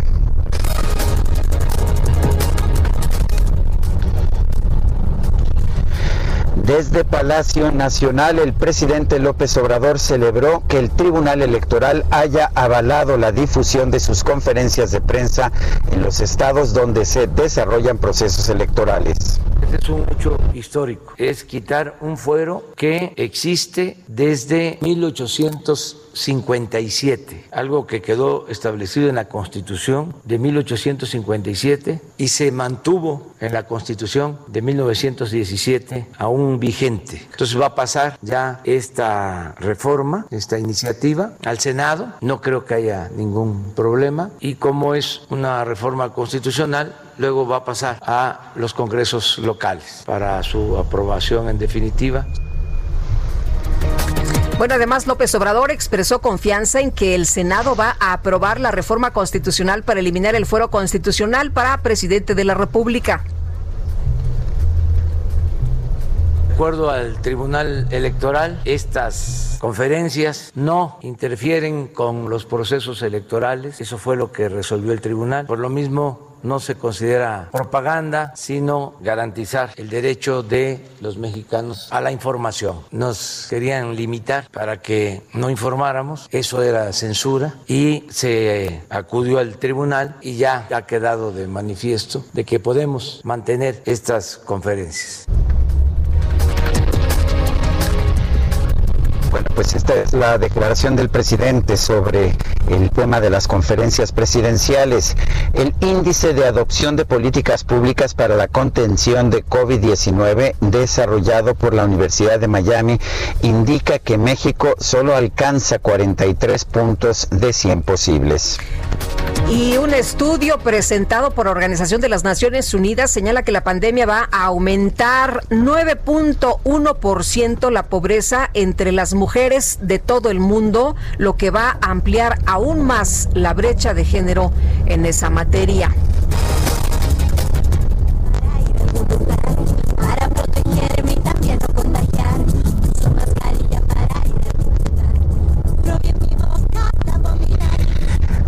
La doctora Theresa Tam, directora de salud pública del gobierno de Canadá, emitió un comunicado para brindar consejos a la población para mantenerse a salvo del coronavirus cuando se involucran actividades sexuales. En el documento, la experta afirma que la actividad sexual de menor riesgo durante la emergencia sanitaria involucra a una sola persona. Sin embargo, si uno elige participar en un encuentro sexual con una o más personas, la doctora Tam aconseja el uso de mascarilla durante toda la actividad y además dice pues que hay que evitar los besos. Ah, qué cosa, qué cosa. Cosas veredes. Ya, ya ves. Eh, ya sabes, actividad sexual pero con mascarilla. Pues ni modo, ni modo. Ay, bueno, vámonos, vámonos a otras cosas, mi querido Sergio. Augusto Tempa nos informa los, eh, pues de, lo que habló el presidente, ya nos había adelantado en una primera, en una primera intervención, pero Augusto, ¿qué más dijo? Cuéntanos. Pues ya les hablaba sobre este conflicto que se vivió en la Cámara de Diputados para elegir a la presidenta de dicha Cámara y el jefe del Ejecutivo expuso que la elección de Dulce María Sauri fue con completa transparencia, hubo apego al reglamento, no se condicionó absolutamente nada, no hubo mano por parte de la Secretaría de Gobernación ni por presidencia, no hubo acuerdo para que los priistas aprueben las reformas, para que el presidente, más bien que el presidente envíe al Congreso. Eso es falso. Dijo que le tiene mucho aprecio al Partido del Trabajo porque ellos lo apoyaron en su momento. Otro tema es el presupuesto para el siguiente ejercicio fiscal. Eh, este será entregado en la Cámara de Diputados el próximo 8 de septiembre y el presidente adelantó que dicho presupuesto se ajusta para atender lo básico. ¿Pero qué es lo básico para el presidente? Pues que no le falte a la gente sus apoyos, pensiones, becas, atención médica y medicamentos gratuitos y afirmó que hay disminuciones en el gasto corriente y se recoge el dinero que se manejaba en fideicomisos para que esos fondos los, con, los concrete Hacienda y sirva para contrarrestar el déficit. Adelantó que el Banco de México tiene que reponer fondos para el próximo mes de abril. No dio la cifra, pero dijo que es una cantidad bastante importante y recordó que el próximo 9 de septiembre acudirá el secretario de Hacienda para platicarnos más de este ejercicio fiscal. Sobre el conflicto que se vive en Chihuahua por el agua, el presidente aclaró que los agricultores de Chihuahua ni los eh, habitantes se quedarán sin agua y eh, menos, eh, bueno, también recordó que hay un tratado que se firmó en 1944, un tratado internacional que beneficia a nuestro país y sobre todo a los agricultores de ese estado. Si no se cumple ese tratado, pues habría sanciones para México. Dijo que ese problema está politizado, dijo que los partidos que actúan en, están actuando con eh, sin responsabilidad, perdón, buscan ganar la gobernatura de este estado engañando a la ciudadanía y utilizan el asunto tan delicado con fines electorales. El presidente también adelantó que es muy probable que algunos integrantes de su gabinete busquen el próximo año contener eh, en las elecciones por algún cargo. ¿Por qué dijo esto? Pues bueno, se le cuestionó que cómo había evaluado el, el trabajo del personal de su gabinete él comentó que pues reconoce la labor de muchos de ellos, pero sobre todo resaltó la labor de Luis Crescencio Sandoval, el titular de la Sedena, y Rafael Ojeda, el de la Marina, esto por sus labores, su labor en la seguridad. Y pues bueno, vamos a ver qué pasa el próximo año, a ver quiénes de su gabinete se van, quiénes se quedan. Estamos muy pendientes respecto a eso. Sergio Lupita, mi reporte. Gracias, Augusto. Muy bueno. Hasta luego, muy buenos días de septiembre se estrena el documental Pólvora y Gloria, el cual muestra la tradición de la pirotecnia. En la línea telefónica tenemos a Mauri Rafael Sanabria, pirotécnico de Tultepec y protagonista de este documental. Dona Mauri, gracias por tomar nuestra llamada. Hola, muy buenos días, gracias por el espacio. Importante es esta tradición de pirotecnia y mucha gente la cuestiona, mucha gente dice que es muy riesgosa. Eh, ¿Qué tan importante es, sobre todo para un pueblo como el de Tultepec? Pues mira, para nosotros es algo muy importante porque es una tradición de generación en generación. Y con este documental, película o película documental, va a ser va a ser padre de enseñarles cómo es en realidad nuestra vida, cómo es el día a día aquí en Tultepec no solamente es fabricar por fabricar, sino que lo hacemos con el debido respeto y con la tradición que siempre hemos llevado en pie. Eh, Mauri, cuéntanos sobre este, pues esta labor de eh, hacer precisamente dedicarse a la pirotecnia allá en Tultepec. Pues les platico un poquito sobre esto, pues es difícil, es difícil seguir conservando y, procurando tener este pues los permisos adecuados, ¿no? Tanto como Sedena como aquí en el mismo ayuntamiento, pero desgraciadamente los incidentes que han ocurrido ha servido para que todo esto de cierta manera vaya mejorando y se eviten más los este, incidentes aquí en Tultepec. Eh, a, Mauri, cuéntenos de esta película, este documental Pólvora y Gloria, cómo, cómo, cómo se establece y cómo, dónde se va a poder ver. Eh, Pólvora y Gloria está grabado aquí en Tultepec. De, los que estamos participando en el documental es este, pues somos habitantes de aquí, de aquí mismo, de Tultepec. Y esta película documental la van a poder ver en, en Cinemex, Cinetop, Cineteca Nacional y Cine Tonalá a partir de, de mañana, 4 de septiembre. Muy bien, pues eh, a Mauri, eh, eh, ¿qué es lo que ustedes quieren plasmar en el documental? Que debe seguir la tradición, que debemos conocer qué es lo que se hace, cómo se hace, qué es lo que ustedes quieren transmitir. pues en realidad lo que lo que se transmite y lo que en realidad este se siente al ver la película, pues es la forma en que un niño un artesano de cartonería y un pirotécnico es como viven la, la, vida día a día aquí en el pueblo. De cierta manera puede ayudar un poquito para que nos comprendan por qué es que lo hacemos, este, que no solo es fabricar por fabricar, es todo lleva un rito. Sí, bueno, porque muchos se cuestionan, ¿no? Bueno, si, si hay tantos accidentes, como por qué siguen eh, trabajando en esto, deberían hacer otra cosa. Sí, así es. Lamentablemente, pues la mayoría de aquí del pueblo pues, nos dedicamos a esto. Y, y, con esto puede que entiendan un poquito de cómo es el por qué. Y si los accidentes han ocurrido, pues igual, son pequeños este, pues, errores humanos que llegan a suceder. Muy bien, Amaury, gracias por platicar con nosotros y por invitarnos a ver este documental. Muy buenos días. Gracias, muy buenos días, hasta luego. Son las 9 de la mañana con 13 minutos. Sergio Sarmiento y Lupita Juárez. Tecnología con Dalia de Paz.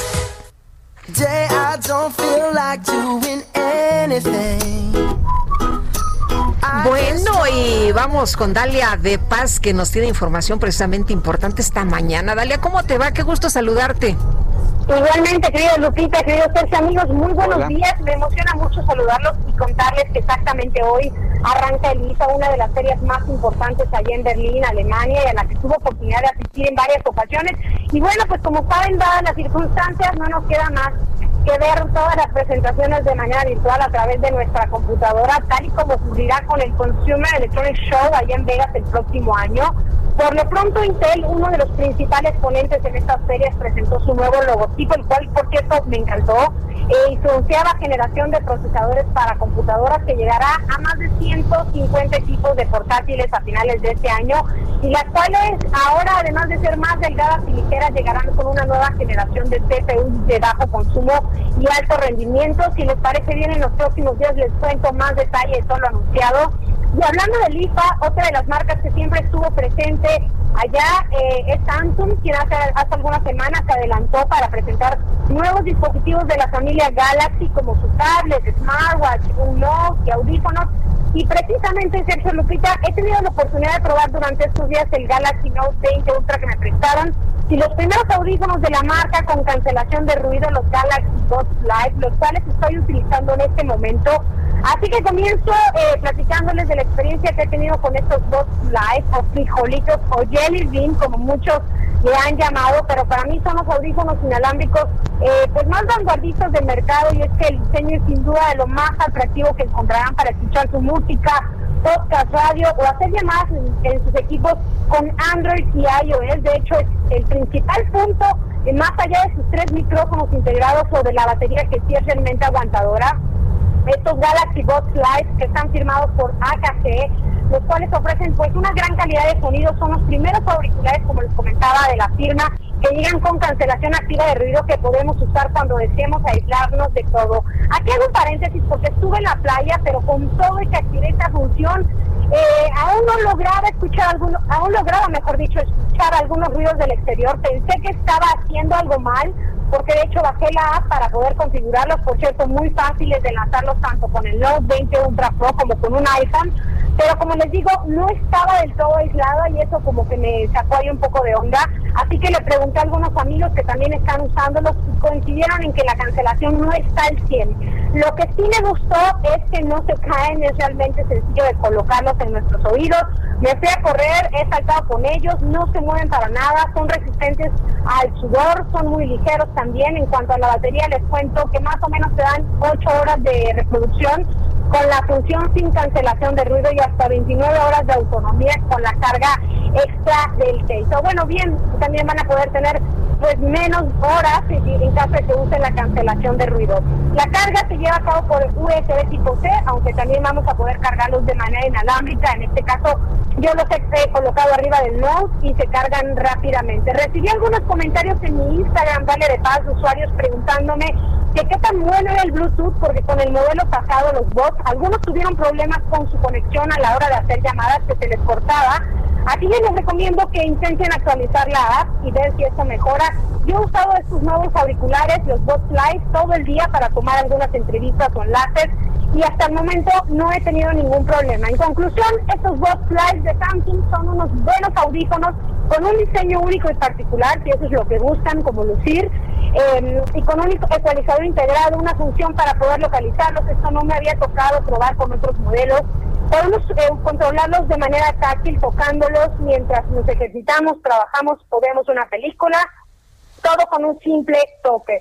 Ojo aquí que no vienen con ningún asistente, todo es con nuestras manos, no viene con Alexa, no viene con Siri ni con ningún otro. Eh, a partir de mañana estarán disponibles y rondan los cuatro mil pesos y definitivamente el color más atractivo es el bronce y para que tomen, pues que chequen si les convienen estos equipos de Samsung o no. En Instagram, dale de paz, les dejo más info. Sergio Lupita, amigos, les mando un abrazo y pues que tengan excelente jueves. Gracias, dale igualmente. Muy buenos días.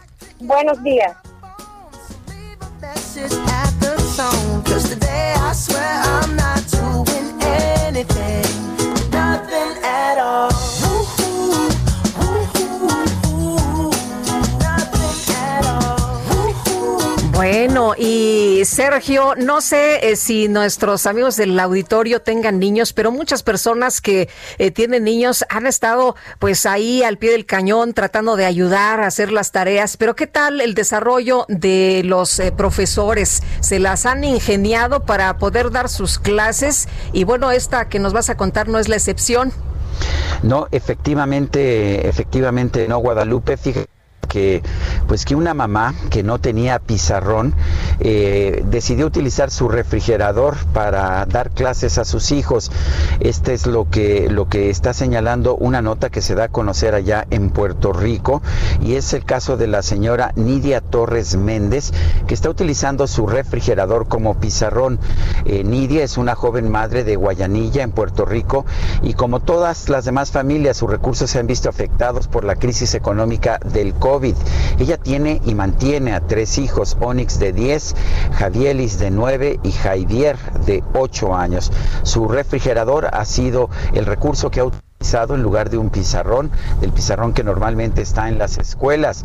Ella decidió tomarse una fotografía junto, junto al refrigerador para compartirla con las otras madres del grupo y sabe que la maestra, eh, esta imagen de la maestra se hizo viral en redes sociales y lo que estamos viendo pues es que la gente está entusiasmada ante las ganas que le echa esta maestra puertorriqueña para llevar la educación a los hijos y nos demuestra también también pues que hay muchas maneras de hacerlo, no necesariamente con los formatos tradicionales, Lupita. Pues sí, todo mundo ahí ingeniándoselas y uh, echando mano de los recursos que, que tiene, de lo que puede y todo con el propósito de que los chavos no se queden sin clases, estos esfuerzos, la verdad, dignos de reconocimiento. Y vámonos con Alan Rodríguez desde Tlalpan. ¿Qué sucede por allá? Alan, muy buenos días. Sergio Lupita, muy buenos días. Nos encontramos en la caseta de Tlalpan de la autopista México-Cuernavaca, donde desde la madrugada tuvimos la presencia de manifestantes, en los cuales levantaron las plumas de este acceso vehicular y cobraron a través del boteo la cuota a los vehículos que se dirigían con dirección hacia la zona de Cuernavaca. Quiero informarles que se trató de comerciantes quienes no expresaron ninguna manifestación, ninguna queja, únicamente fueron a obtener recursos de esta manera, boteando y solicitando la aportación a los automovilistas. Aproximadamente a las ocho y media de la mañana, estas, estas personas se retiraron del punto sin que se registrara ningún confrontamiento con las autoridades que se encontraban resguardando esta caseta. Es por lo pronto la información que tenemos, bastante despejada la realidad desde la zona del periférico hasta este punto. Muy bien, Alan, gracias. Gracias, estamos al pendiente. Y en Jalisco está lista la fecha de inauguración de la línea 3 del tren ligero. Se espera la presencia del presidente Andrés Manuel López Obrador. Mayeli Mariscal nos tiene el reporte. Adelante, adelante Mayeli.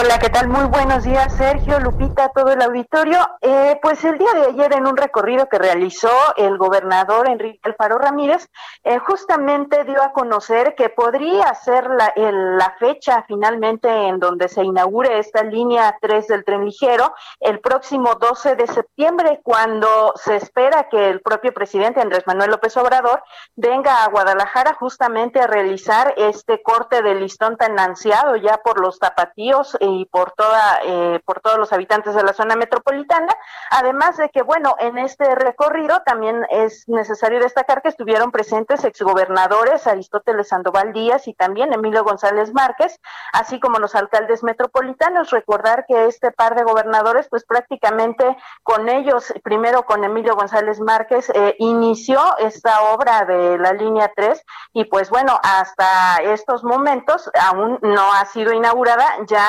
eh, pues a seis años de obras cuando eh, se tienen al menos tres años de retraso.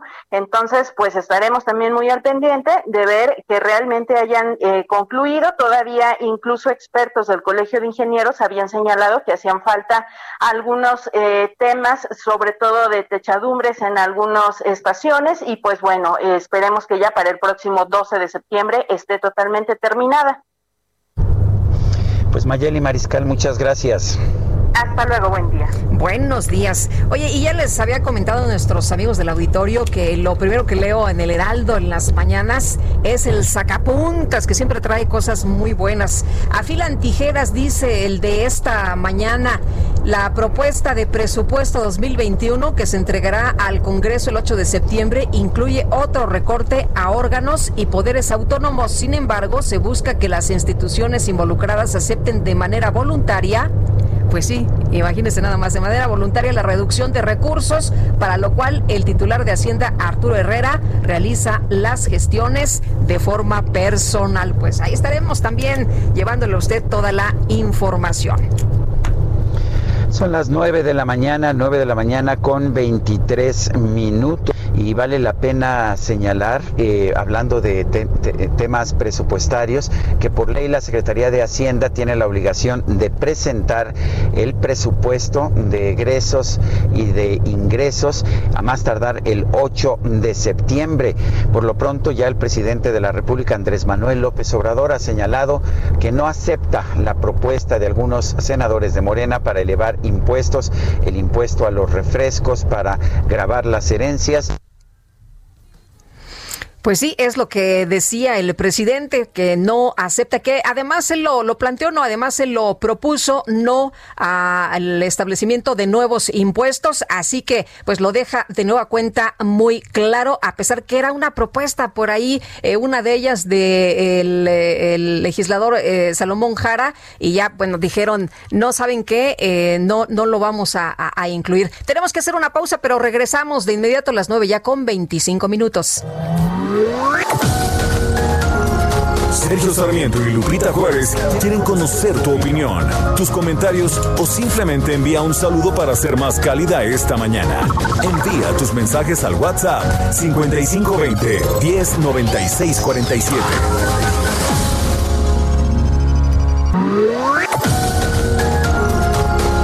Continuamos con Sergio Sarmiento y Lupita Juárez por El Heraldo Radio.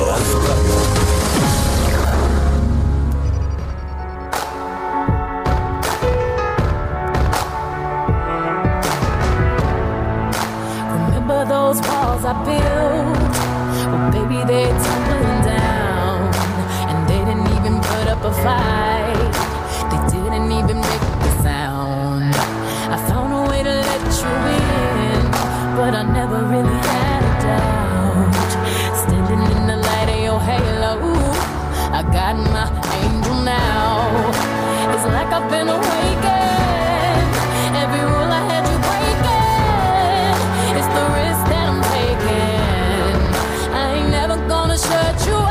Seguimos escuchando la del cumple a esta mañana. Le mandamos muchos abrazos, ¿no? De parte de todo el equipo. Y bueno, ya sabemos que no habrá fiesta por esto de la sana distancia, pero ¿qué tal que la festejamos por Zoom, como ahora se hacen las fiestas? Amy Shehoa nos dice, ahora resulta que el legislativo le rinde al ejecutivo como en los mejores tiempos del PRI. Lo único que cambió fue el nombre del partido fuerte. Saludos cariñosos, igual para ti, Amy Shehoa.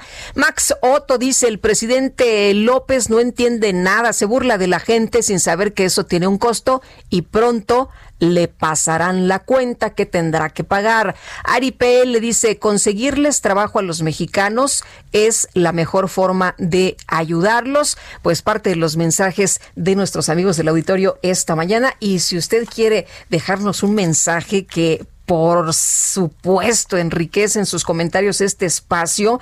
El número de WhatsApp es el 55 20 10 96 47. Y vámonos con los deportes. La micro deportiva.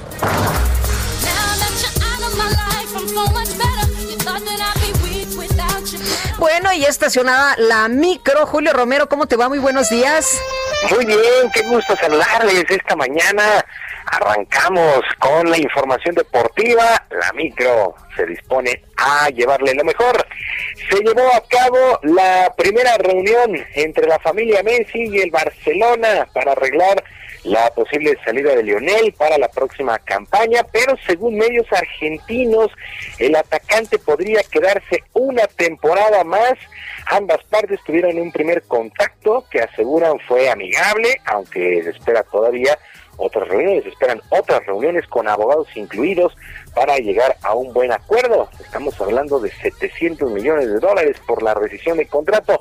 Por lo pronto, previa a lo que será el duelo contra Alemania dentro de la Liga de las Naciones, el seleccionado español y zaguero del Real Madrid, Sergio Ramos, se dio tiempo para hablar de su rival en el Barcelona. Escuchamos a Sergio Ramos. Bueno, como te he dicho, al final eh, creo que Leo hace mejor la Liga Española, creo que hace mejor a su equipo y creo que hace más bonito eh, los clásicos, ¿no? Porque al final te gusta ganar estando los mejores y él es uno de, los mejores del mundo, por lo tanto creo que hay poco más que añadir. Eh, como he dicho anteriormente, se ha ganado el respeto a, a decidir su futuro, él solo, sin, sin especulaciones ninguna. Sí, ¿quién puede negar que Messi no le da un sabor especial a los clásicos y también Sergio Ramos. Bueno, por cierto, el duelo de España contra Alemania, muy atractivo, será el día de hoy a la una de la tarde con 45 minutos. Y la CONCACAF informó que para la edición del 2021 de la Copa Oro, Qatar que es anfitriona del Mundial en el 2022, será la selección invitada a este evento que contará, por cierto, con una fase de eliminación directa a un solo juego. Equipos como Cuba, Guatemala, Barbados, entre otros, disputarán esta fase previa. Los ganadores estarán uniendo a un sorteo para definir los grupos donde ya estarán selecciones de mayor peso como México, Estados Unidos, Costa Rica, Honduras y el conjunto asiático. La primera etapa se jugará del 2 al 6 de julio, la Copa Oro. Y se puso en marcha la fecha 8 del torneo Guardianes 2020 del balompié local y las Águilas del América vencieron 3 por 1 al Mazatlán en la cancha del Estadio Azteca. Henry Martín al 46, un autogol de esos que quedan en la memoria de Aldo Rocha al 53 y Richard Sánchez al 56 marcaron por el conjunto americanista. Camilo da Silva al 71 descontó por el Mazatlán. Por cierto, Miguel Herrera, técnico de las Águilas, no salió nada contento del Coloso de Santa Úrsula.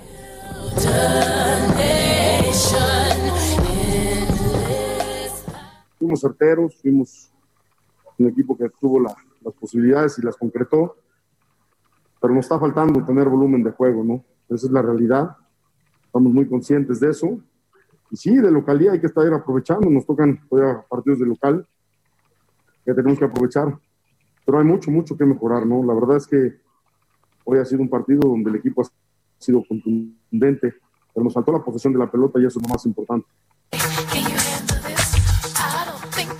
Bueno, por su parte, Juan Francisco Palencia, timonel de Mazatlán, lamentó el que su equipo no haya aprovechado las oportunidades que tuvieron para marcar más temprano en el juego y buscar otro marcador. Creo que el equipo eh, simplemente no estuvo atinado y América pues concretó las, las ocasiones que tuvo. Ahí fue la diferencia. ellos concretaron, nosotros no.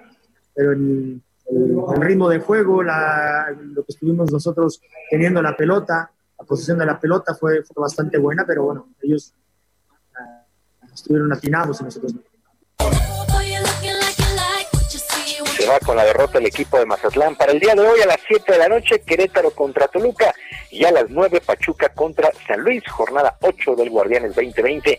El serbio Novak Djokovic vino de atrás y derrotó con parciales de 6-7, 6-3, 6-4 y 6-2 al británico Kyle Edmund para avanzar a la tercera ronda del abierto de tenis de los Estados Unidos, torneo de Grand Slam. En otros resultados que llamaron la atención, el croata Borna Koric se impuso 7-5, 4-6, 6-7, 6-2 y 6-3 al argentino Juan Ignacio Londero. Este juego se tuvo que ir hasta los cinco sets.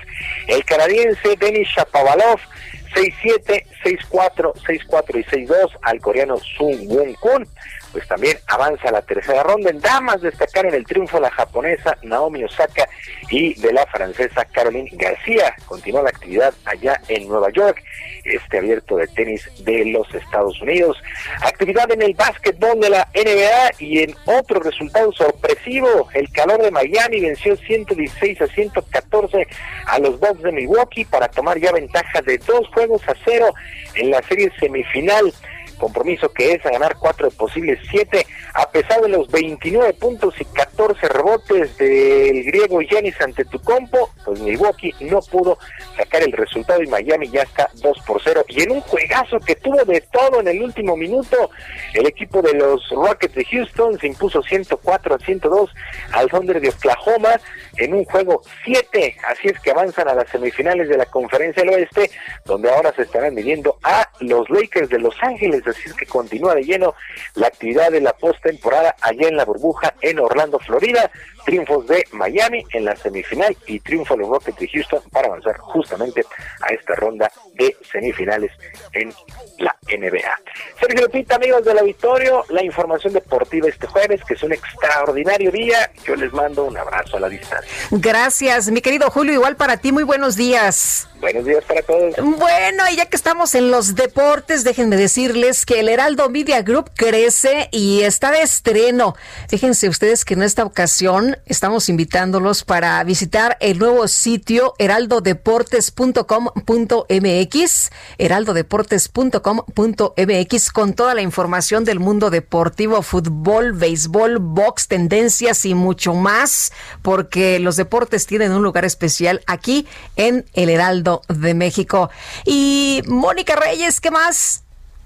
Muy buenos días, Sergio Lupita, amigos. Qué gusto saludarlos esta mañana. Y bueno, pues sin más preámbulos, vamos a platicar con Aris Chávez, representante de Productos y Tratamientos Politécnico, porque nos viene a hablar sobre cómo protegernos, cómo elevar nuestras defensas. Ya lo saben, el ajo negro es la estrella. ¿Cómo estás, Aris? Adelante. Qué gusto saludarlos. Gracias por esta invitación en donde nos permiten platicarles precisamente de el sistema inmunológico, ese que nos va a defender y a proteger de virus, de bacterias que actualmente bueno, están a la orden del día y sobre todo ahora que estamos en la calle prácticamente realizando todas nuestras actividades, pues con esto tenemos un mayor riesgo de contagiarnos. Lo que nosotros hemos visto en el Instituto Politécnico Nacional a lo, a lo largo de los años es que el mexicano tiene una mala alimentación.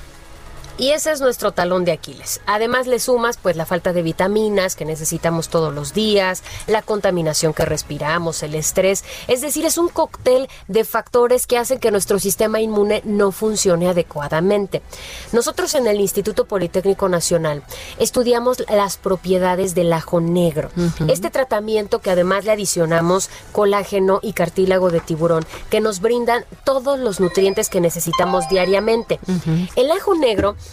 tiene 100 veces más propiedades que un ajo normal. Y por esto nos ayuda a reforzar nuestras vías respiratorias, nuestro sistema inmunológico y de esta manera prevenimos y combatimos enfermedades respiratorias como gripe, asma, influenza, bronquitis, entre otras. Este tratamiento, fíjate que también nos ayuda a limpiar nuestra sangre y a mejorar el buen funcionamiento de nuestro hígado, a que nos regule nuestra presión arterial si andamos con problemas de presión, también los niveles de colesterol y triglicéridos que seguramente no cuidamos mucho en esta cuarentena y glucosa en sangre. Por eso es 100% recomendable para pacientes con diabetes. Y como bien adicionado con colágeno, que a mí me gusta muchísimo porque te ayuda con la piel, las uñas, el cabello, también para mejorar nuestras articulaciones. Y si usted tiene problemas de artritis, le va a caer muy bien este tratamiento. Claro, para muchas personas nos cae bien el ajo negro y supongo también que no huele a ajo. Bueno, no supongo, ya lo olí. No huele a ajo ni sabe a ajo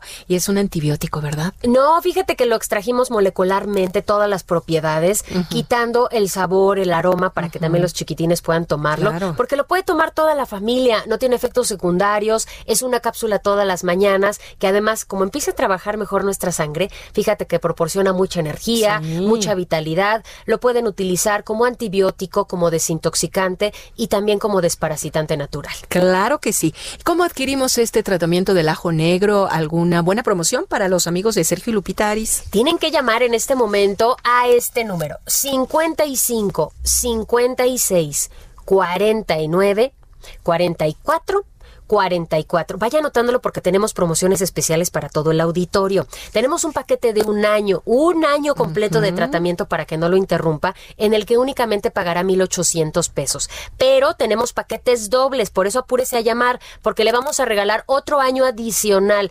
completamente gratis y además le vamos a incluir una careta de máxima protección que tiene duración de tres meses, es transparente, una mascarilla N95 que además es lavable y un gel antibacterial con 70% de alcohol aprobado por la FDA. Y por si fuera poco, les vamos a incluir un tapete sanitizante para que pueda proteger su casa, su oficina, viene con materiales increíbles para que ya no gaste y además con eh, está elaborado con un líquido que al contacto con tu calzado te protege hasta por 24 horas. Excelente. Todo esto al 55 56 49 44 44 facilidades de pago, envíos a toda la República y lo único que tiene que hacer es llamar. 55 56 49 44 44. Dos años de tratamiento. Aris, muchas gracias. Gracias a ti. A marcar, amigos. Gracias, Sergio Lupita. Muchas gracias, Mónica. Y vámonos con Charbel Lucio. Fíjese que se han incrementado los contagios por COVID en el Congreso de Michoacán. Charbel, cuéntanos. ¿Qué tal, Sergio Lupita? Buenos días. Así es, el Congreso de Michoacán actualmente está operando eh, únicamente con áreas esenciales al 30% de su capacidad en medio de un brote de contagios de COVID-19 que se registró en las últimas semanas. El acceso al Palacio Legislativo se encuentra permitido únicamente para los trabajadores que se pongan labores en cinco áreas esenciales y para los diputados integrantes de la mesa directiva que desde ahí encabezan las sesiones virtuales del Pleno. Hasta ahora se reportan al menos una decena de contagios de coronavirus entre los trabajadores del Poder Legislativo, por lo que la mesa directiva, eh, la Junta de Coordinación Política y el Sindicato de Trabajadores al Servicio del Poder Legislativo determinaron el cierre parcial durante los próximos 14 días. De estos 10 casos que se tienen confirmados entre los empleados, dos culminaron en decesos. Una de estas muertes correspondió a Francisco Lunar Vargas, quien era médico de los trabajadores del Congreso de Michoacán. A esos contagios entre el personal se suman eh, dos casos confirmados de diputados eh, del diputado Salvador Arbizu y de la diputada Lucila Martínez. Sin embargo, eh, los propios integrantes de las bancadas han mencionado que en total son seis los legisladores que han dado positivo a las pruebas de COVID-19. la noche del pasado martes, luego de que se determinara este cierre parcial, se realizó la desinfección del Palacio Legislativo mientras que en el transcurso del miércoles, personal de la Secretaría de Salud de Michoacán eh, realizó un recorrido por las instalaciones para verificar que sí se estén aplicando los protocolos sanitarios. Ese es el reporte desde Michoacán. Gracias, Charbel. Seguimos pendientes. Hasta luego. Buenos días. Y en Chiapas, más de 200 mil habitantes están en riesgo por el huracán mm, categoría 1 ya, ¿verdad, Jenny Pascasio? Así es, Lupita, muy buenos días para informarte que el Comité Estatal de Emergencias y Desastres aquí en el estado de Chiapas se declaró en sesión permanente para preparar las acciones de prevención por el paso de Nana que provocaría lluvias en 13 de las 15 regiones de la entidad con probabilidad de afectar a 221 mil habitantes.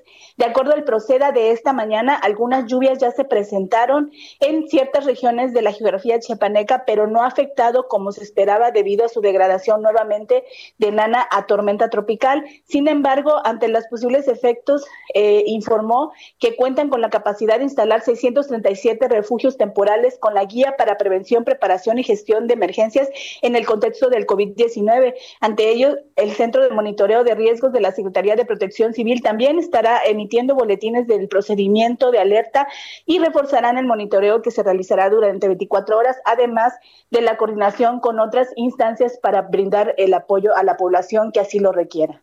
Muy bien, pues estaremos también atentos de Nana. Jenny, muy buenos días. Estaremos muy pendientes. Buenos días. Hasta luego. Pues sí, porque la cifra es, eh, la verdad, de llamar la atención. Más de 200 mil habitantes en riesgo. Y Gerardo Galicia, desde La Raza, ¿qué sucede? Cuéntanos. Poco a poco se están reuniendo Lupita, Sergio, familiares de pequeñines con cáncer al exterior del Hospital de la Raza. Por lo pronto, no tenemos cierre de la circulación, sin embargo, está programada una protesta en este punto. Los padres de familia en este eh, un eterno peregrinar por conseguir los medicamentos para los eh, pequeñines y su tratamiento. Eh, siguen realizando algunas eh, protestas. En este punto van a realizar un meeting y hay la posibilidad de una marcha y el posible cierre del circuito interior. Por supuesto, si esto ocurre, lo estaremos informando. Por lo pronto, los papás eh, se ubican sobre la banqueta, tenemos ya la presencia de elementos de tránsito, pero todavía se puede circular bastante bien en los alrededores del Hospital de la Rosa. Incluso el circuito bicentenario a esa altura lleva un avance aceptable. Y por lo pronto, el reporte. Muchas gracias. Buenos días, Gerardo. Hasta luego. Y también Alan Rodríguez desde las calles de la Ciudad de México. ¿Qué más a esta hora, Alan? Hola, ¿qué tal Lupita? Pues ya venimos de regreso de la zona sur con dirección hacia la zona centro de la capital y estamos utilizando calzada de Tlalpan para desplazarnos en estos momentos. Quiero informarle a nuestros amigos automovilistas que mantengan la calma si ustedes vienen procedentes del periférico y hasta la zona de Churubusco encontrará fuerte carga vial, bastante asentamiento, vehículos avanzando a vuelta de rueda. Superando este punto, tenga precaución porque tenemos cuadrillas de trabajadores laborando en eh, pues, la reparación de vialidades. También, Sergio, perdón, Lupita, en dirección desde la zona del centro de la Ciudad de México al sur, Calzada de Tlalpan presenta una situación y es que un vehículo derramó materiales de construcción, se trata de grava y de arena, la cual se encuentra en el carril de extrema derecha aproximadamente 200 metros antes de llegar a la zona del viaducto Miguel Alemán, por lo cual recomendamos extremar precaución ya que podría resultar peligroso. Muy bien, pues entonces tomamos nota, Alan. Muchas gracias, muy buenos días. Gracias, excelente día. Hasta luego. Y bueno, Sergio iba en carretera y finalmente transmitiendo hasta que se nos cortó, ¿verdad? Entró ya pues eh, en, eh, estos tramos donde es difícil la comunicación, pero se escuchaba bastante bien, ¿verdad? Hasta que se nos cortó de plano. Pero bueno, pues eh, vamos ahora con más eh, información y le ponemos al tanto de lo relevante esta mañana con un resumen de noticias. Esta mañana el presidente López Obrador celebró que los diputados hayan llegado a un acuerdo para elegir a la nueva mesa directiva, la cual será presidida por la legisladora del PRI, Dulce María Sauri. Afirmó que no debe importar el cargo, sino el encargo.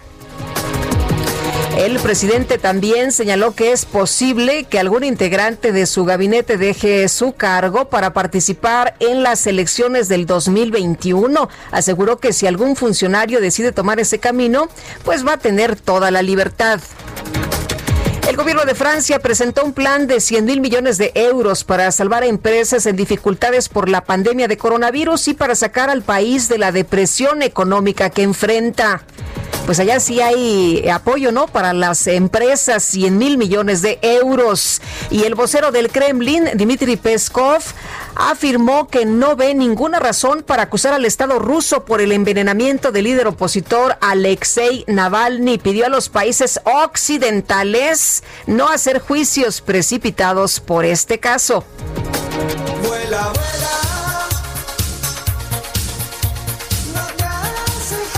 Bueno, pues resulta que la empresa Amazon informó que recibió la aprobación de las administraciones o de la Administración Federal de Aviación de los Estados Unidos para poder realizar entregas de paquetes con la ayuda de drones a través de su nueva filial Amazon Prime Air. La compañía calcula que con este nuevo método de entrega sus clientes podrán recibir sus compras en tan solo 30 minutos.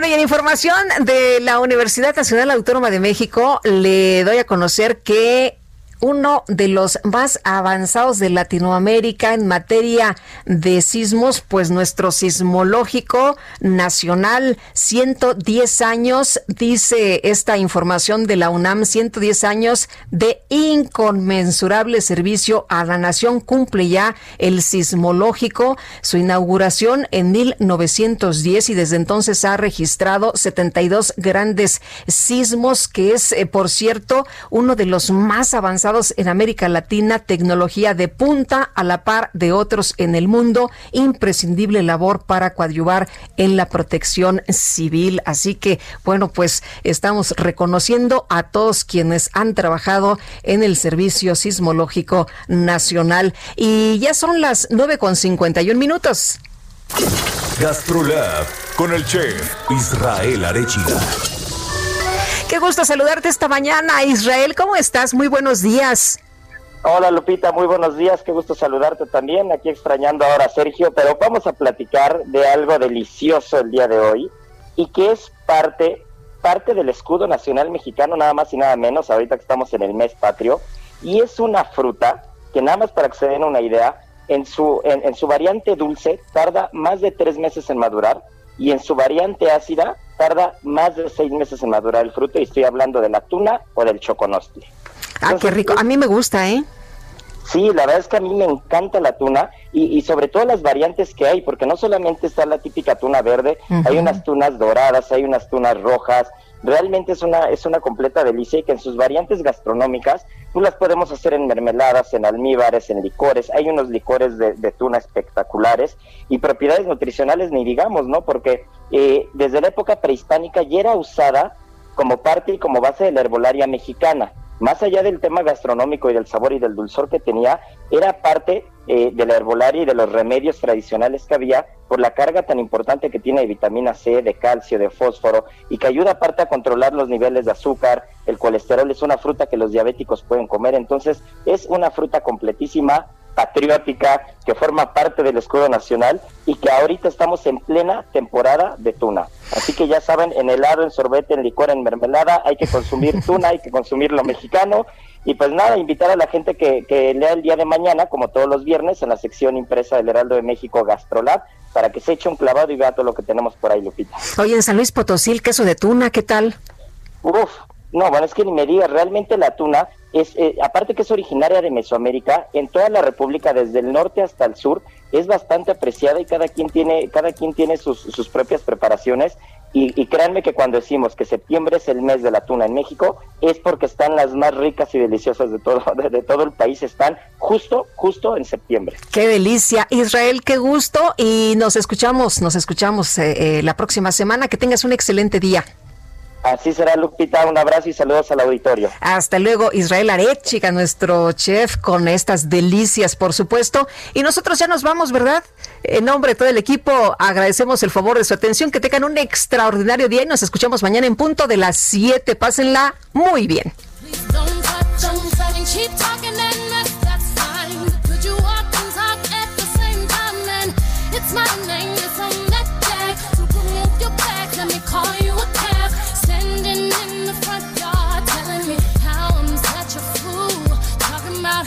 I'll never ever find a man like you. You got. Heraldo Media Group presentó Sergio Sarmiento y Lupita Juárez por El Heraldo Radio.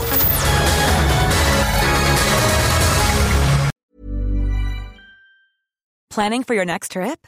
Elevate your travel style with Quince. Quince has all the jet setting essentials you'll want for your next getaway, like European linen, premium luggage options, buttery soft Italian leather bags, and so much more. And is all priced at 50 to 80% less than similar brands. Plus, Quince only works with factories that use safe and ethical manufacturing practices.